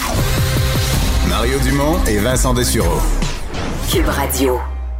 Alors, c'est euh, une année d'élection euh, municipale euh, qu'on va, on va suivre ça un peu partout. Et toujours beaucoup d'intérêt pour celle, évidemment, dans la métropole, à Montréal. Au cours des dernières heures, on a eu, je vais dire, une troisième candidature, en fait il y a la mairesse, il y a un parti politique en face de la mairesse, l'opposition, mais qui n'a pas encore son candidat à la mairie. Euh, mais là, donc, il y aura un nouveau euh, parti, euh, Ralliement pour Montréal, candidat à la mairie qui s'annonce, Félix-Antoine Jolicoeur. Bonjour. Bonjour, M. Dumont. Bon, vous avez quand même de l'expérience de la politique, là. Absolument. J'ai travaillé dans deux cabinets. J'ai travaillé au cabinet de Gérald Tremblay de 2005 et 2008 et aussi à celui de la première ministre, Mme Marois. Euh, un peu plus court, mais quand même euh, une expérience intéressante. C'est pas une mauvaise carte de visite en politique municipale d'avoir touché de près ou de loin à Gérald Tremblay? Les dossiers sur lesquels j'étais lorsque j'étais avec M. Tremblay, c'est d'abord celui du plan propreté pour le centre-ville. C'est là, et c'était mon idée d'introduire, par exemple, les, euh, les sacs bleus pour le recyclage, et ça faisait en sorte qu'en soi, ça réduit d'à peu près 50% le nombre de déchets qu'il y avait dans les rues. Parce qu'avant, rappelez-vous que c'était des, des genres de boîtes vertes, et lorsque les, les le lorsque l'école bleue lançait le, le bac dans la, dans la moitié, dans, dans le camion, la moitié du contenu euh, partait au vent. Donc, euh, ça, je suis très fier de ça. J'ai aussi participé au, à, la renaissance des, des, bibliothèques. Évidemment, il y avait une équipe de fonctionnaires exceptionnelle menée par une femme exceptionnel, mais euh, avant 2005, on avait des bibliothèques, probablement le pire système de bibliothèques publiques en Amérique du Nord. Maintenant, c'est les bibliothèques, c'est ce qui euh, anime les quartiers un peu partout dans partout dans, dans la ville de Montréal. J'ai aussi participé à d'autres projets, par exemple la naissance du quartier des spectacles ou la maison du développement durable. Donc, est-ce que c'est une mauvaise carte de visite? Je voulais juger. Euh, je suis parti bien avant que que la fin scandaleuse qui, qui m'indigne encore euh, voit le jour. Mais personnellement, je suis très fier de ce que j'ai réalisé à la ville de Montréal. OK. D'abord, si on songe à se présenter, c'est parce qu'on considère que ça va pas bien. Euh, la mairesse Plante, elle, trouve que ça, ça se passe bien, qu'on bâtit la ville du futur. C'est pas votre opinion? Ben, c'est un peu, un peu le, le, la raison pour laquelle je me présente, c'est qu'on essaie de nous euh, dire que l'état des choses actuellement est normal. C'est normal qu'on soit revenu dans un état de malpropreté qui nous rappelle euh, les années euh, du maire Pierre Bourg dans les années 90. C'est normal que euh, le trottoir euh, les trottoirs soient glacés en hiver en deux tempêtes de neige. Puis surtout, c'est normal que la ville soit un véritable labyrinthe. C'est normal qu'on gère pas les, les chantiers publics et privés. Moi, je trouve ça absolument anormal et c'est tellement anormal qu'on en a même, on arrête même de parler des, des nids de poules. Je veux dire, cette situation-là est inacceptable. Montréal, c'est une ville où on a vu euh, le génie euh, moderne naître dans les années 70 avec Hydro-Québec, les lignes qui vont vers le nord. Ça n'a pas de bon sens qu'on soit pas capable de, de livrer des services de meilleure qualité, c'est non seulement pénible pour les citoyens. Je vous rappellerai qu'à l'automne, il y a des sondages qui montraient que 42% des Montréalais euh, songeaient euh, à quitter euh, la ville de Montréal, mais c'est aussi catastrophique pour l'image de marque dans le monde. Donc non, ce n'est pas normal. Je suis indigné par rapport à ça. Je suis quelqu'un d'extrêmement positif. je suis collaboré pendant trois ans à la presse. Vous pouvez retrouver mes articles. Je suis quelqu'un qui propose des solutions. Je ne vais pas contre Madame Plante. Je ne vais pas contre d'autres candidats. J'y vais pour redresser la situation à Montréal. Mhm. Euh, vous avez euh, donc euh, choisi de, fonder un nouveau parti. Il y a déjà un parti d'opposition à, à, Montréal qui est là, Ensemble Montréal. Dites-moi, est-ce que vous avez considéré, est-ce que vous les avez approchés? Parce que si on se pense un candidat intéressant à mairie, le chemin le plus facile, le plus naturel, c'est de dire, bon, ben, il y a un parti existant, il y a plusieurs conseillers. Est-ce que le parti, vous le rejetez d'avance? Est-ce que vous les avez approchés, ils sont pas intéressés? Est-ce que vous, avez, vous avez l'impression que c'est arrangé avec les gars des vues qui sont une piste d'atterrissage pour Denis Coderre? C'est quoi votre regard sur le parti qui est l'opposition officielle aujourd'hui à l'Hôtel de Ville? Ben, mon regard sur le, le parti d'opposition officielle et sur les autres partis, sur les et sur d'autres personnes qui ont exprimé leur intérêt pour la mairie, j'ai regardé ce qu'ils sont, ce qu'ils proposent. Mon diagnostic pour Montréal, c'est que pour euh, assurer la relance de la métropole pour nous sortir du trou dans lequel on est à l'heure actuelle, ça prend une coalition, une coalition mixte, une coalition qui va rassembler des personnes qui ne sont pas obsédées par une seule question, une coalition aussi qui est, qui est pas obsédée par revenir en arrière à l'époque où, euh, où les problématiques auxquelles on fait face aujourd'hui n'existaient pas. Donc c'est beaucoup plus facile de, de, de, de partir avec euh, excusez-moi l'anglicisme, un clean slate, une feuille blanche et de tendre la main vers les partis existantes, de tendre la main euh, vers des amoureux de Montréal qui ont démontré par leur feuille de route qu'ils peuvent avoir de l'impact, plutôt que de, rejoindre un parti qui arrive avec un passif, euh, un passif important. Là, vous changez pas d'idée. Par exemple, si je vous donne un exemple qui pourrait vous faire changer d'idée, mettons que quelqu'un sort un livre au mois de mars puis que c'est vraiment bon, une belle, une bonne vision pour la ville, vous pourriez pas lire ce livre-là puis dire ouais, je, vais prendre congé, mais ça vaut plus la peine que je me présente. C'est une très bonne question. J'adore la, lecture. Je vous garantis que je vais lire. Euh, le livre de cette personne euh, qu'on ne nommera pas. Je sais pas vraiment de qui vous parlez, mais... mais, mettons, que je le nomme, mettons que je le nomme Denis Coderre, là, c'est pas... Est-ce qu'il pourrait pas redevenir un candidat avec une vision nouvelle, s'il a réfléchi à ben, ça, pour coucher, ça dans un livre, là?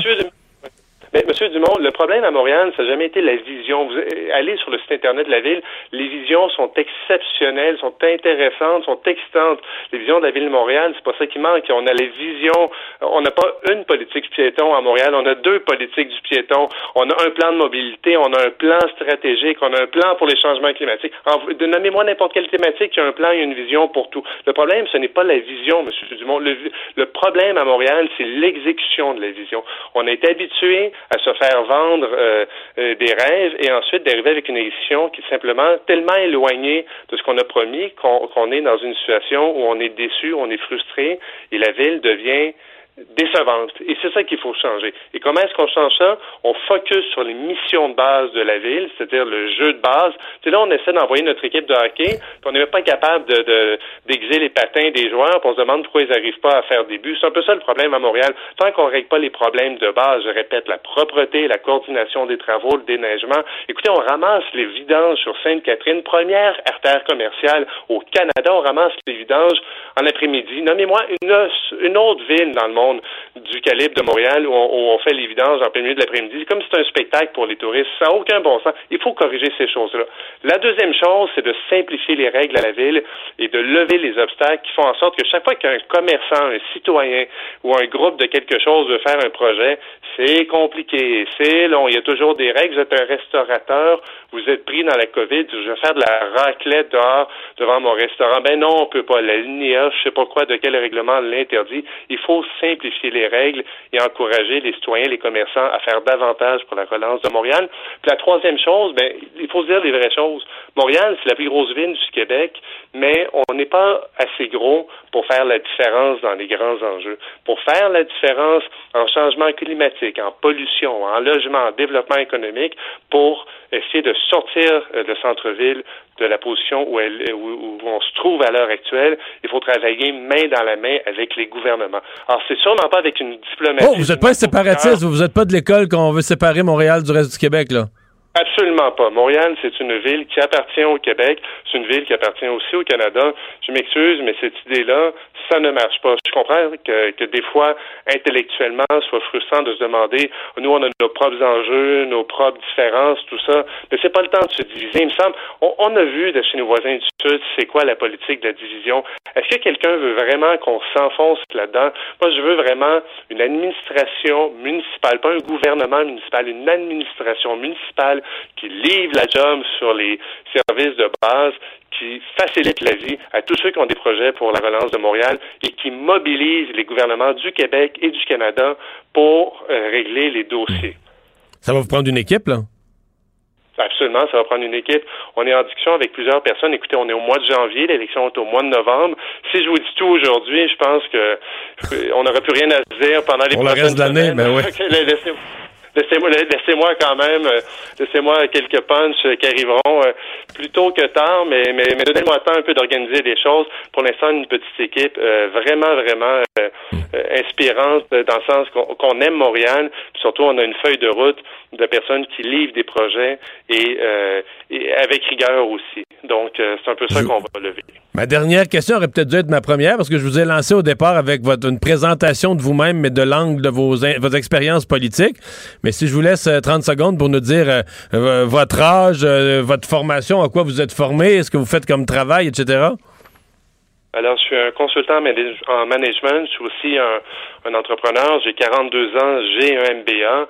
Je suis un père de famille. J'ai deux enfants dans une famille reconstituée. Ma blonde a deux enfants. Je dis ma blonde, ça devrait être mon épouse, mais avec la avec la COVID, le mariage est repoussé de euh, est repoussé à on sait pas quand, mais enfin vous comprenez l'idée. Euh, et puis euh, j'habite dans le cœur de Montréal depuis euh, depuis 1997. Je suis un amoureux de Montréal. Je suis un amoureux des villes et comme consultant, mais je travaille avec des clients privés, publics, institutionnels. Puis essentiellement, je les accompagne dans des projets d'impact. Donc, des projets, évidemment, je suis lié beaucoup avec, par des, des, des, règles de confidentialité, mais euh, genre de job où, euh, lorsque je passe dans une entreprise, dans une institution culturelle, dans un organisme communautaire, bien, quand je ressors, il y a un projet qui va faire la différence euh, pour leur vie. Félix-Antoine Jolicoeur, merci d'avoir été là. Bonne chance. Merci, M. Dumont. Bonne journée. Ben, il y a du bagou, en tout cas. Un nouveau candidat à la mairie de Montréal qui vient de s'annoncer. Un parti qui va se former aussi, Ralliement pour euh, Montréal. On va à la pause. Mario Dumont, un vent d'air frais. Pas étonnant que la politique soit sa deuxième nature. Vous écoutez Mario Dumont et Vincent Dessureau. Le, le commentaire de Richard Martineau. Des commentaires pas comme les autres. Bonjour Richard. Salut Mario. T'as-tu entendu qu'on a un candidat à mairie de Montréal qui veut pas séparer Montréal du reste du Québec? Ben, il était temps. il était temps. Mais je pense C'est la nouvelle du du Québec, jour? C'est le reste du Québec qui va sacrer Montréal dehors si ça Ah, continue. Ah, ah, ah, OK, OK. Bon, tu veux me parler des quarantaines qui sont, selon la loi, sévères et obligatoires. Euh, on se demande si c'est vraiment comme ça que ça se passe, là. Non, non, mais j'étais content de voir ça quand, quand même. On, on prend ça au sérieux. Tu sais, moi, j'avais peur que les voyageurs reviennent, fassent pas leur quarantaine, puis que le gouvernement s'en sac. Non, ils prennent ça au sérieux en maudit. Euh, Il y a des robots qui font des appels chez toi, puis là, ils disent, si t'es chez toi, euh, appuie sur le 1. Fait que là, tu, tu peux être en ligne chez Costco, tu sais, pas de masque. Puis là, t'appuies sur le 1, puis là, ils disent, OK, tout est correct, et chez eux. Non, mais... Moi, je me sens là, actuellement comme quand j'avais 10 ans. Je vais te raconter un souvenir d'enfance qui est pas un très bon souvenir. Alors, euh, c'était au printemps. Les Canadiens venaient de gagner la Coupe Stanley pour te dire à quel point ça fait très longtemps. En À l'époque 86? À l'époque des téléphones à roulettes, là, quasiment, là. Et, euh, et toutes mes chums, il y avait le défilé de la victoire sur Sainte-Catherine, bien sûr, puis c'était l'après-midi dans la semaine. Fait que toutes mes chums étaient allés là. Moi, beau petit garçon, modèle, exemplaire, j'ai décidé d'aller à l'école. Et là, j'ai dit à ma prof, dans la, la, la récréation, t'es dehors dans le cours d'école, puis la prof a fait la surveillance. Puis euh, ben, je suis allé la voir. Moi, je suis allé à l'école. Mes amis sont... a dit, ben, t'aurais dû y aller voir le défilé. Hein, tu as des bonnes notes, là. C'est pas une journée de moins d'école qui aurait fait la différence. t'aurais dû y aller. Et je me suis senti tellement niaiseux. En disant, moi, je voulais faire le petit gars exemplaire, un peu têteux, là. Tu sais, je vais voir la professeure. Moi, je suis ici. Mes amis sont au défilé, puis tout ça. Puis elle me dit, tu aurais dû y aller à la parade. Puis là, je, je regarde ça. Je te Écoute, vois venir. là, tu, te sens, tu te sens un peu de même, là. Ah non, non, mais. Mario, j'en rêve encore de cette maudite affaire-là. Puis je me sens comme ça en disant, ben, Christy, avoir su, je serais allé dans le sud. Moi aussi, fuck off. Je m'en fous de tout le monde. sais. parce que toi, c'était comme, là, comme une religion depuis des années, d'être au, au temps des fêtes, euh, des- du vrai repos Ben dans oui. le sud à chaleur. Tu sais, il y a deux sortes de personnes. Il y a les gens qui font, qui respectent les consignes parce que c'est la chose à faire. Puis ceux qui respectent pas les consignes, ils s'en foutent. Ils s'en foutent. L'important, c'est qu'eux autres, ils ont fait la bonne affaire. Puis il y a ceux qui veulent faire la bonne affaire, mais que ceux qui le font pas, il faut qu'ils soient punis. Ça, c'est moi. Ça, c'est moi. C'est pas suffisant de faire la bonne affaire, de me coucher le soir Mais- en disant j'étais un bon citoyen. Mais à la limite, je veux ouais. que ceux qui fassent pas ça, ils Mais soient à la punis. limite qu'il soit puni, là.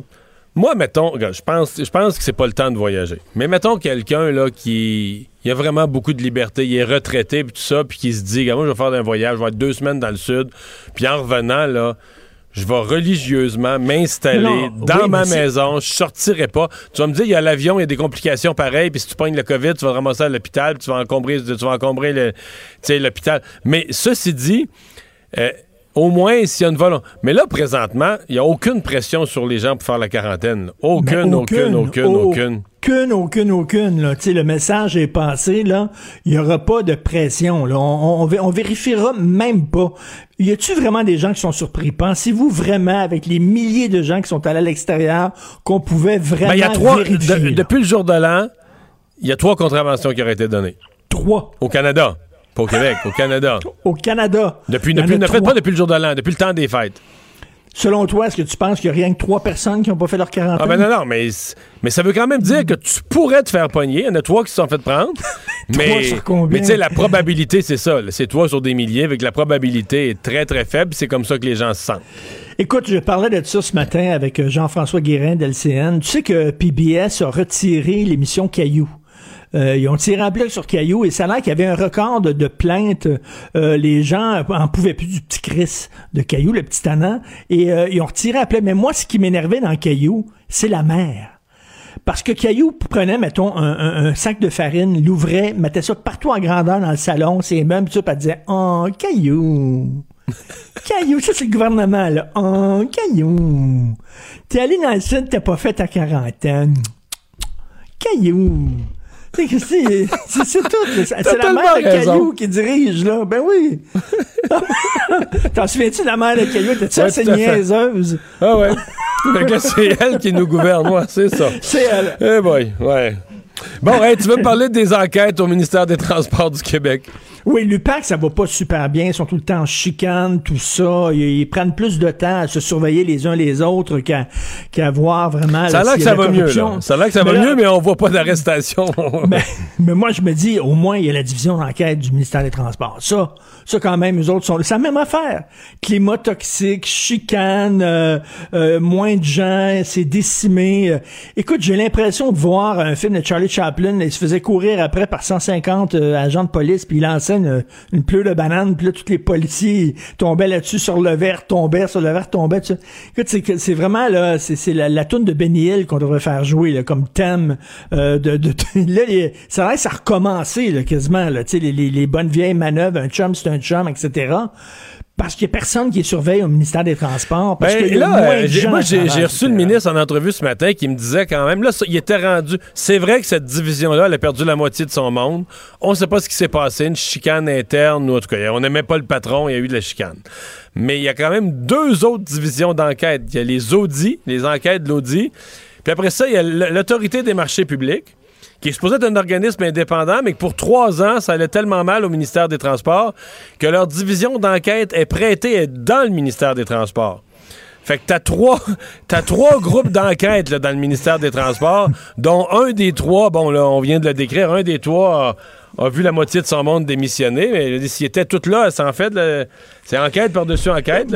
Ben oui, souviens-toi de ce que disait Amir Kadir concernant la lutte à la corruption. Il disait c'est comme la vaisselle tu sais, euh, à se salir. Finit toujours par se salir. Il faut que tu fasses ah, ça régulièrement. Mais ça, c'est sûr. Mais, ça, c'est sûr. Mais là, moi, moi je sais pas, toi, moi, depuis que je suis dans, dans, en confinement, là, il me semble que je passe ma journée à vider le lave-vaisselle, remplir le lave-vaisselle, vider le lave-vaisselle, remplir le lave-vaisselle. Je fais à peu près 10 fois par jour.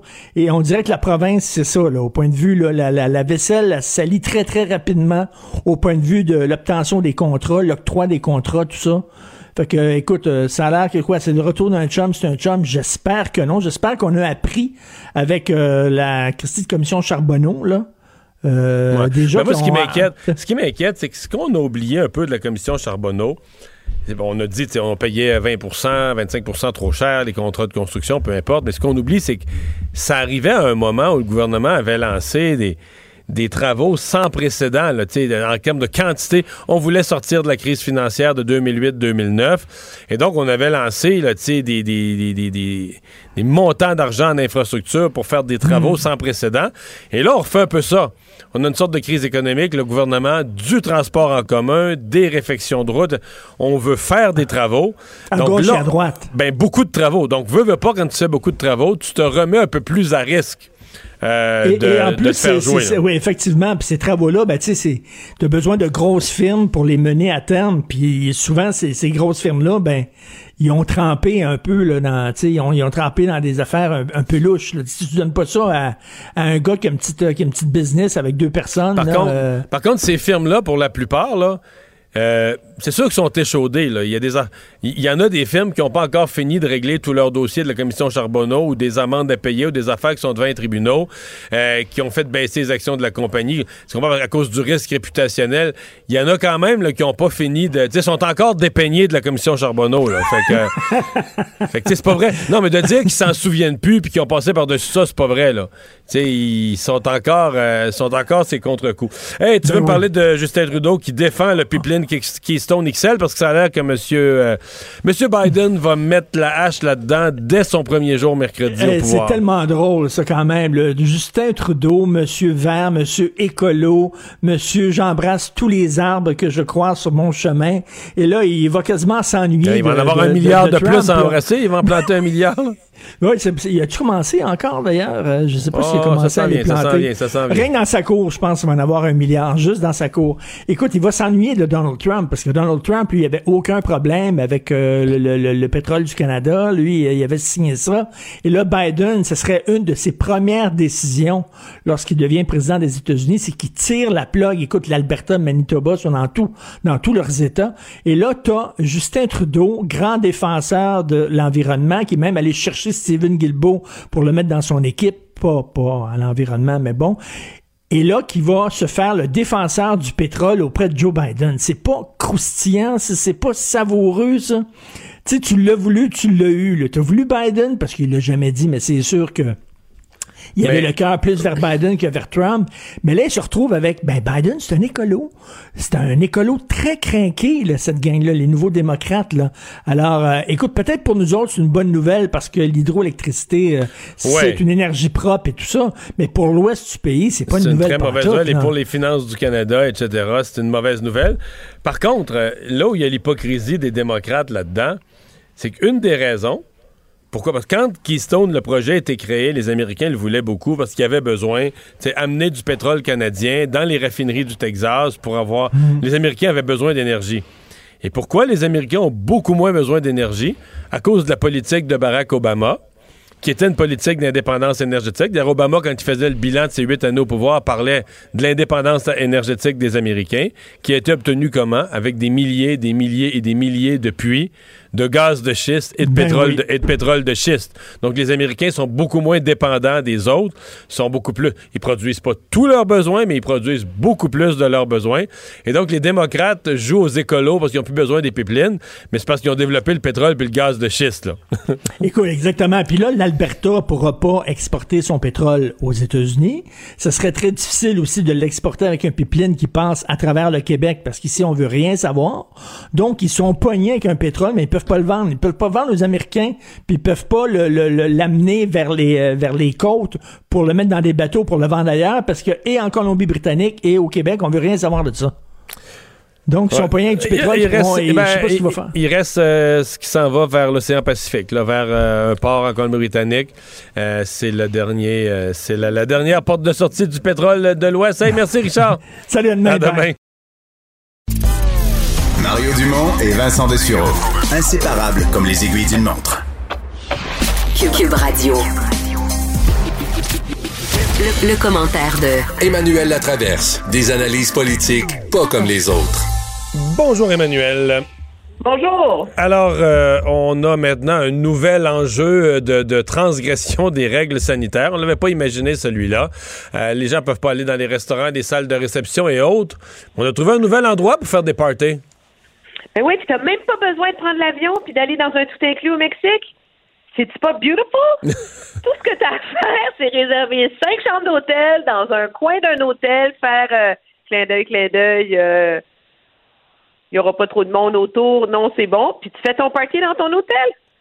Des chambres, des chambres communicantes, là, des chambres qui ont une porte. Des chambres communicantes.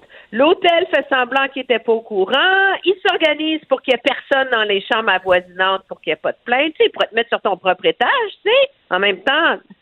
Les, hôtels sont vides, là. Moi, je suis tombée en bas de ma chaise quand j'ai lu ça en fin de semaine. Je me dis, mais jusqu'où les gens vont aller pour pas comprendre? Tu sais, les élèves sont rentrés au secondaire aujourd'hui. C'est rendu qu'on leur donne 4 millions de masques de procédure par semaine pour espérer que ça soit plus sécuritaire, puis que les écoles restent ouvertes, puis encore du monde qui cherche des façons de faire le party. C'est hallucinant. Ouais. Non, mais c'est comme ça un peu depuis le début. Il y a une portion de la population qui entend des, qui entend des consignes sanitaires et qui ne voit pas l'urgence de, de, travailler tout ensemble pour que ça baisse, pour limiter le nombre de cas. Ce qu'ils voient, c'est qu'est-ce qu'on pourrait faire pour contourner la règle? Mais ce qui est intéressant, par ailleurs, c'est de voir l'espèce de surprise là, du gouvernement, là, de dire Ah, mais vous savez, c'est j'ai consulté l'association des hôteliers, c'est une très infime minorité. Comme si un hôtel allait se, allait, allait se, se vanter euh, de faire ça. C'est quand même grâce au travail journalistique de nos collègues du Journal de Montréal qui ont appelé quoi une trentaine d'hôtels pour découvrir que c'est pas une mince proportion là c'est un hôtel sur quatre qui a, qui a comme accepté de, de, de se prêter au jeu de Mais tu penses-tu qu'en tout, c'est tant, tant, de monde que ça, en individu, juste une population de 8 millions, est-ce que, je sais pas, peut-être c'est plus que je pense. Moi, je pense pas que, objectivement, c'est un, c'est un fléau. Euh, mais tu sais, c'est un problème assez grave pour que l'alarme ait été sonnée par le docteur Marquis de l'hôpital Maisonneuve-Rosemont, qui, lui, voit des cas issus de ces fêtes-là dans ses soins intensifs, tu sais. Mais moi, le, problème que ça pose dans mon esprit, c'est comme tu dis, il va toujours avoir des gens, depuis le début, il y a des gens qui cherchent à contourner les règles. Ça, on a compris, là, la preuve est faite et démontrée. Mais ça place le gouvernement dans une situation où, pour protéger la société contre ceux qui prennent des risques, on est toujours en train d'ajouter une couche de mesures sanitaires. C'est quand même pas rien qu'on est rendu avec un couvre-feu au Québec en ce moment. Et moi, je pose la question, est-ce que le gouvernement en fait assez en termes d'inspection, en termes de pour surveiller ces industries-là? Pourquoi Mais ben là, la CNESST, a l'air, la CNESST, à avoir la semaine passée, a l'air à s'être réveillée, là? Bien, s'être réveillée, j'espère, parce que, tu sais, la CNESST, euh, la semaine dernière, envoyait le message, tu sais, qu'on va être sévère, là. Mais regarde les, les chiffres entre le mois de mars et le mois de janvier. Il y a eu quelque chose comme 16 000 constats, interventions, etc. Et depuis le Blitz, tu sais, qui avait été lancé, là, on allait mettre la CNESST aux trousses des, des délinquants au mois d'octobre, il y en a eu 4 000 de octobre à janvier. Ben, fait le, le rapport, là, la proportion, mm-hmm. ben, il n'y en a pas eu plus depuis qu'on fait des Blitz contre ça, là. Alors, à un moment donné, il va falloir que le gouvernement trouve les moyens d'être à la, à la hauteur des règles qu'il impose aux industries parce qu'en ce moment, le citoyen reste avec l'impression que c'est lui qui paye, là. Oui, ouais, absolument. C'est pas les hôtels, c'est pas les chantiers de construction, c'est le citoyen, tu sais. Mais c'est parce que toute règle du genre, là, qui est frustrante, puis je veux dire, il faut que les gens, le minimum pour l'accepter, il faut que tu sentes que tu fais partie d'un effort collectif. Fait que, tu sais, si tu sens que je sais pas comment dire ça, là. Euh, si tu sens que celui d'à côté, tu sais, toi, t'essayes de, de remplir un trou de terre, là, puis tu sens que l'autre à côté, lui, il enlève au fur et à mesure qu'il s'appelle, puis il l'enlève au fur et à mesure, tu vas venir frustré. C'est un peu ça, là. Tu sens que tu es dans, une, euh, dans un effort, des sacrifices pour euh, obtenir un résultat puis que des gens s'en foutent, ça crée de la frustration. Puis le pire, c'est qu'à un moment donné, c'est que les autres vont se dire, ben garde, là, si c'est permis ou si c'est permis, si c'est toléré, ben moi aussi. Je suis pas pire que les autres. Là, mais les gens respectent les règles aussi quand il y a une menace de sanction. Aussi. il n'y a plus un chat dans les rues du Québec le soir après 8 heures, là. Pas parce que soudainement, tout le monde a un amour du couvre-feu. C'est parce que personne veut se coltailler euh, l'amende de 1600 dollars qui vient avec. Puis la preuve, c'est on en parlait la semaine dernière, le fameux ordre de rester chez vous en Ontario, tu sais. Ben, M. Ford a clairement indiqué qu'il va demander aux policiers de ne de pas partir aux trousses des Parce que là, ça pas Ouais, mais là, ça n'a pas l'air à marcher fort fort. Ben, en tout cas, pourtant, je vis dans une ville qui n'est pas très délinquante, là. Et je peux dire que je n'ai vu depuis trois jours aucune différence. Il n'y a ah pas moins de voitures sur les routes. Euh, il n'y avait pas, euh, tu sais, toutes les places de stationnement n'étaient pas libres devant les studios de TVA quand je suis venue à 15 minutes avant la joute pour me stationner. Euh, il n'y a pas moins de monde dans les rues, il n'y avait pas moins de monde dans les parcs. Il y avait, à date, moi, je vois pas la différence. Peut-être que je me trompe, peut-être que là où il y a des gros foyers d'éclosion, ça va faire une différence, mais à date, là, moi, je la vois pas. Bon, tu veux me parler du dossier Keystone XL, euh, dossier de pipeline, parce que, euh, bon, comme, comme bien des Canadiens espéraient voir euh, Donald Trump battu, il y avait une impression toute naturelle que tout allait aller bien dorénavant dans les relations Canada-États-Unis. C'est pas si simple que ça. Non, puis je veux pas me citer, mais comme je te disais au lendemain de l'élection de M. Biden, ça va être aussi compliqué, ça va juste être moins désagréable, et on en a la preuve. M. Biden, depuis qu'il a été nommé dans sa transition, euh, a pas fait des grandes nominations, le genre je vais nommer un environnementaliste euh, en charge euh, de la politique énergétique des États-Unis, etc.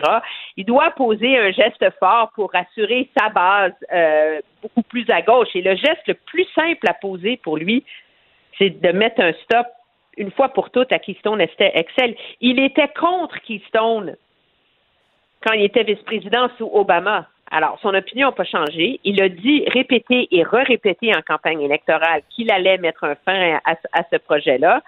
Euh, le Canada ne peut pas être surpris qu'il passe à l'acte avec ça. Moi, la question que je pose, c'est pendant combien de temps on va dépenser de l'énergie à faire, essayer de sauver ce projet qui est moribond depuis maintenant dix ans? C'est ça la grande question, là je veux dire, ça fait, c'est un, c'est un projet qui est sous respirateur artificiel. Et si les quatre ans de l'administration Trump n'ont pas réussi à le sauver, ben, qu'est-ce qui va, qu'est-ce qui laisse croire au Canada que ça vaut la peine de poursuivre des efforts en ce sens? Moi, je vais te la donner, la réponse. C'est apaiser les colères de l'Alberta. C'est tout. Non, c'est principalement ça, effectivement. Mais, euh, tu sais, tantôt, je, je, mentionnais à Richard Martineau, il y a quand même une hypocrisie des démocrates aux États-Unis parce que une des quand le projet est né, C'est un projet qui plaisait au Canada, mais qui plaisait aux Américains qui avaient besoin d'énergie, euh, qui voulaient plus être dépendants des pays du Moyen-Orient. Il y avait un pays allié, le Canada, qui leur mettait un pipeline, un moyen sûr d'être approvisionné, là, euh, et qui, euh, bon, euh, venait dans la politique énergétique américaine, venait sécuriser bien des choses. Ce qui fait que les Américains sont moins en demande présentement, c'est que le développement du pétrole et du gaz de schiste, ça a été tellement fort, tellement fou dans les années Obama que les Américains maintenant sont beaucoup moins dépendants, sont beaucoup plus producteurs de leurs propres hydrocarbures. Donc on se dit environnementaliste, mais parce qu'on a produit soi-même du gaz puis du pétrole de schiste. Oui, mais tant qu'à polluer, on va créer des, des, des jobs à la maison. C'est un peu ça. le, calcul, c'est cru. C'est un bon résumé. c'est pas c'est pas plus compliqué euh, que ça. Et c'est et c'est ce qu'il y a d'un peu. Euh, moi, je pense que c'est là que l'industrie pétrolière au Canada récolte les fruits euh, des années Harper et les fruits de sa propre incurie sur ce front-là. Parce que la réalité, c'est quand même que Keystone, à terme, serait un des pipelines les plus propres qui existent. Parce que euh, TransCanada veut euh, investir 1,7 milliard de dollars pour que toutes les stations de pompage, parce qu'il faut pousser le pétrole dans le pipeline, soient vertes donc, soit alimenté à l'éolien, au solaire, etc. On crée des emplois.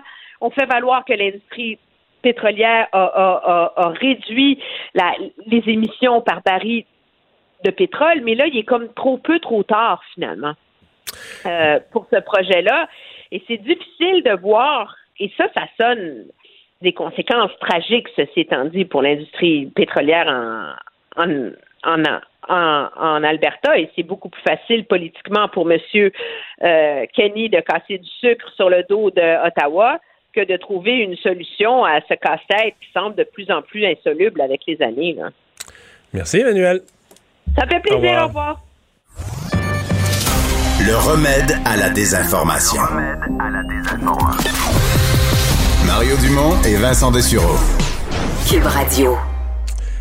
Avant de parler sport, je vous mentionne le syndicat des employés de la STM qui vient euh, d'annoncer que c'est avec grande tristesse que nous avons appris le décès d'un de nos confrères de travail, donc un employé de la STM, emporté des suites de la COVID-19. Euh, donc le syndicat qui exprime euh, à la famille ses plus sincères condoléances. On dit à la demande de la famille, on ne veut pas diffuser le, nom, on ne veut pas faire connaître le nom de la personne, mais donc un employé de la STM qui serait décédé de la COVID-19 au cours des dernières heures. On va tout de suite euh, parler sport. Euh, Jean-François Barry, salut. Salut Mario. Alors tu veux d'abord me parler, j'ai failli dire de l'impact, mais du, du club de foot, du club de foot de Montréal. Écoute, j'ai fait la même erreur tantôt quand j'ai envoyé la nouvelle à Alex. Mais comment on va le euh, dire? Le CF Montréal ou le club de... Le CF Montréal. Le CF Montréal, c'est ça qu'on va dire? Oui, OK. Le CF Montréal.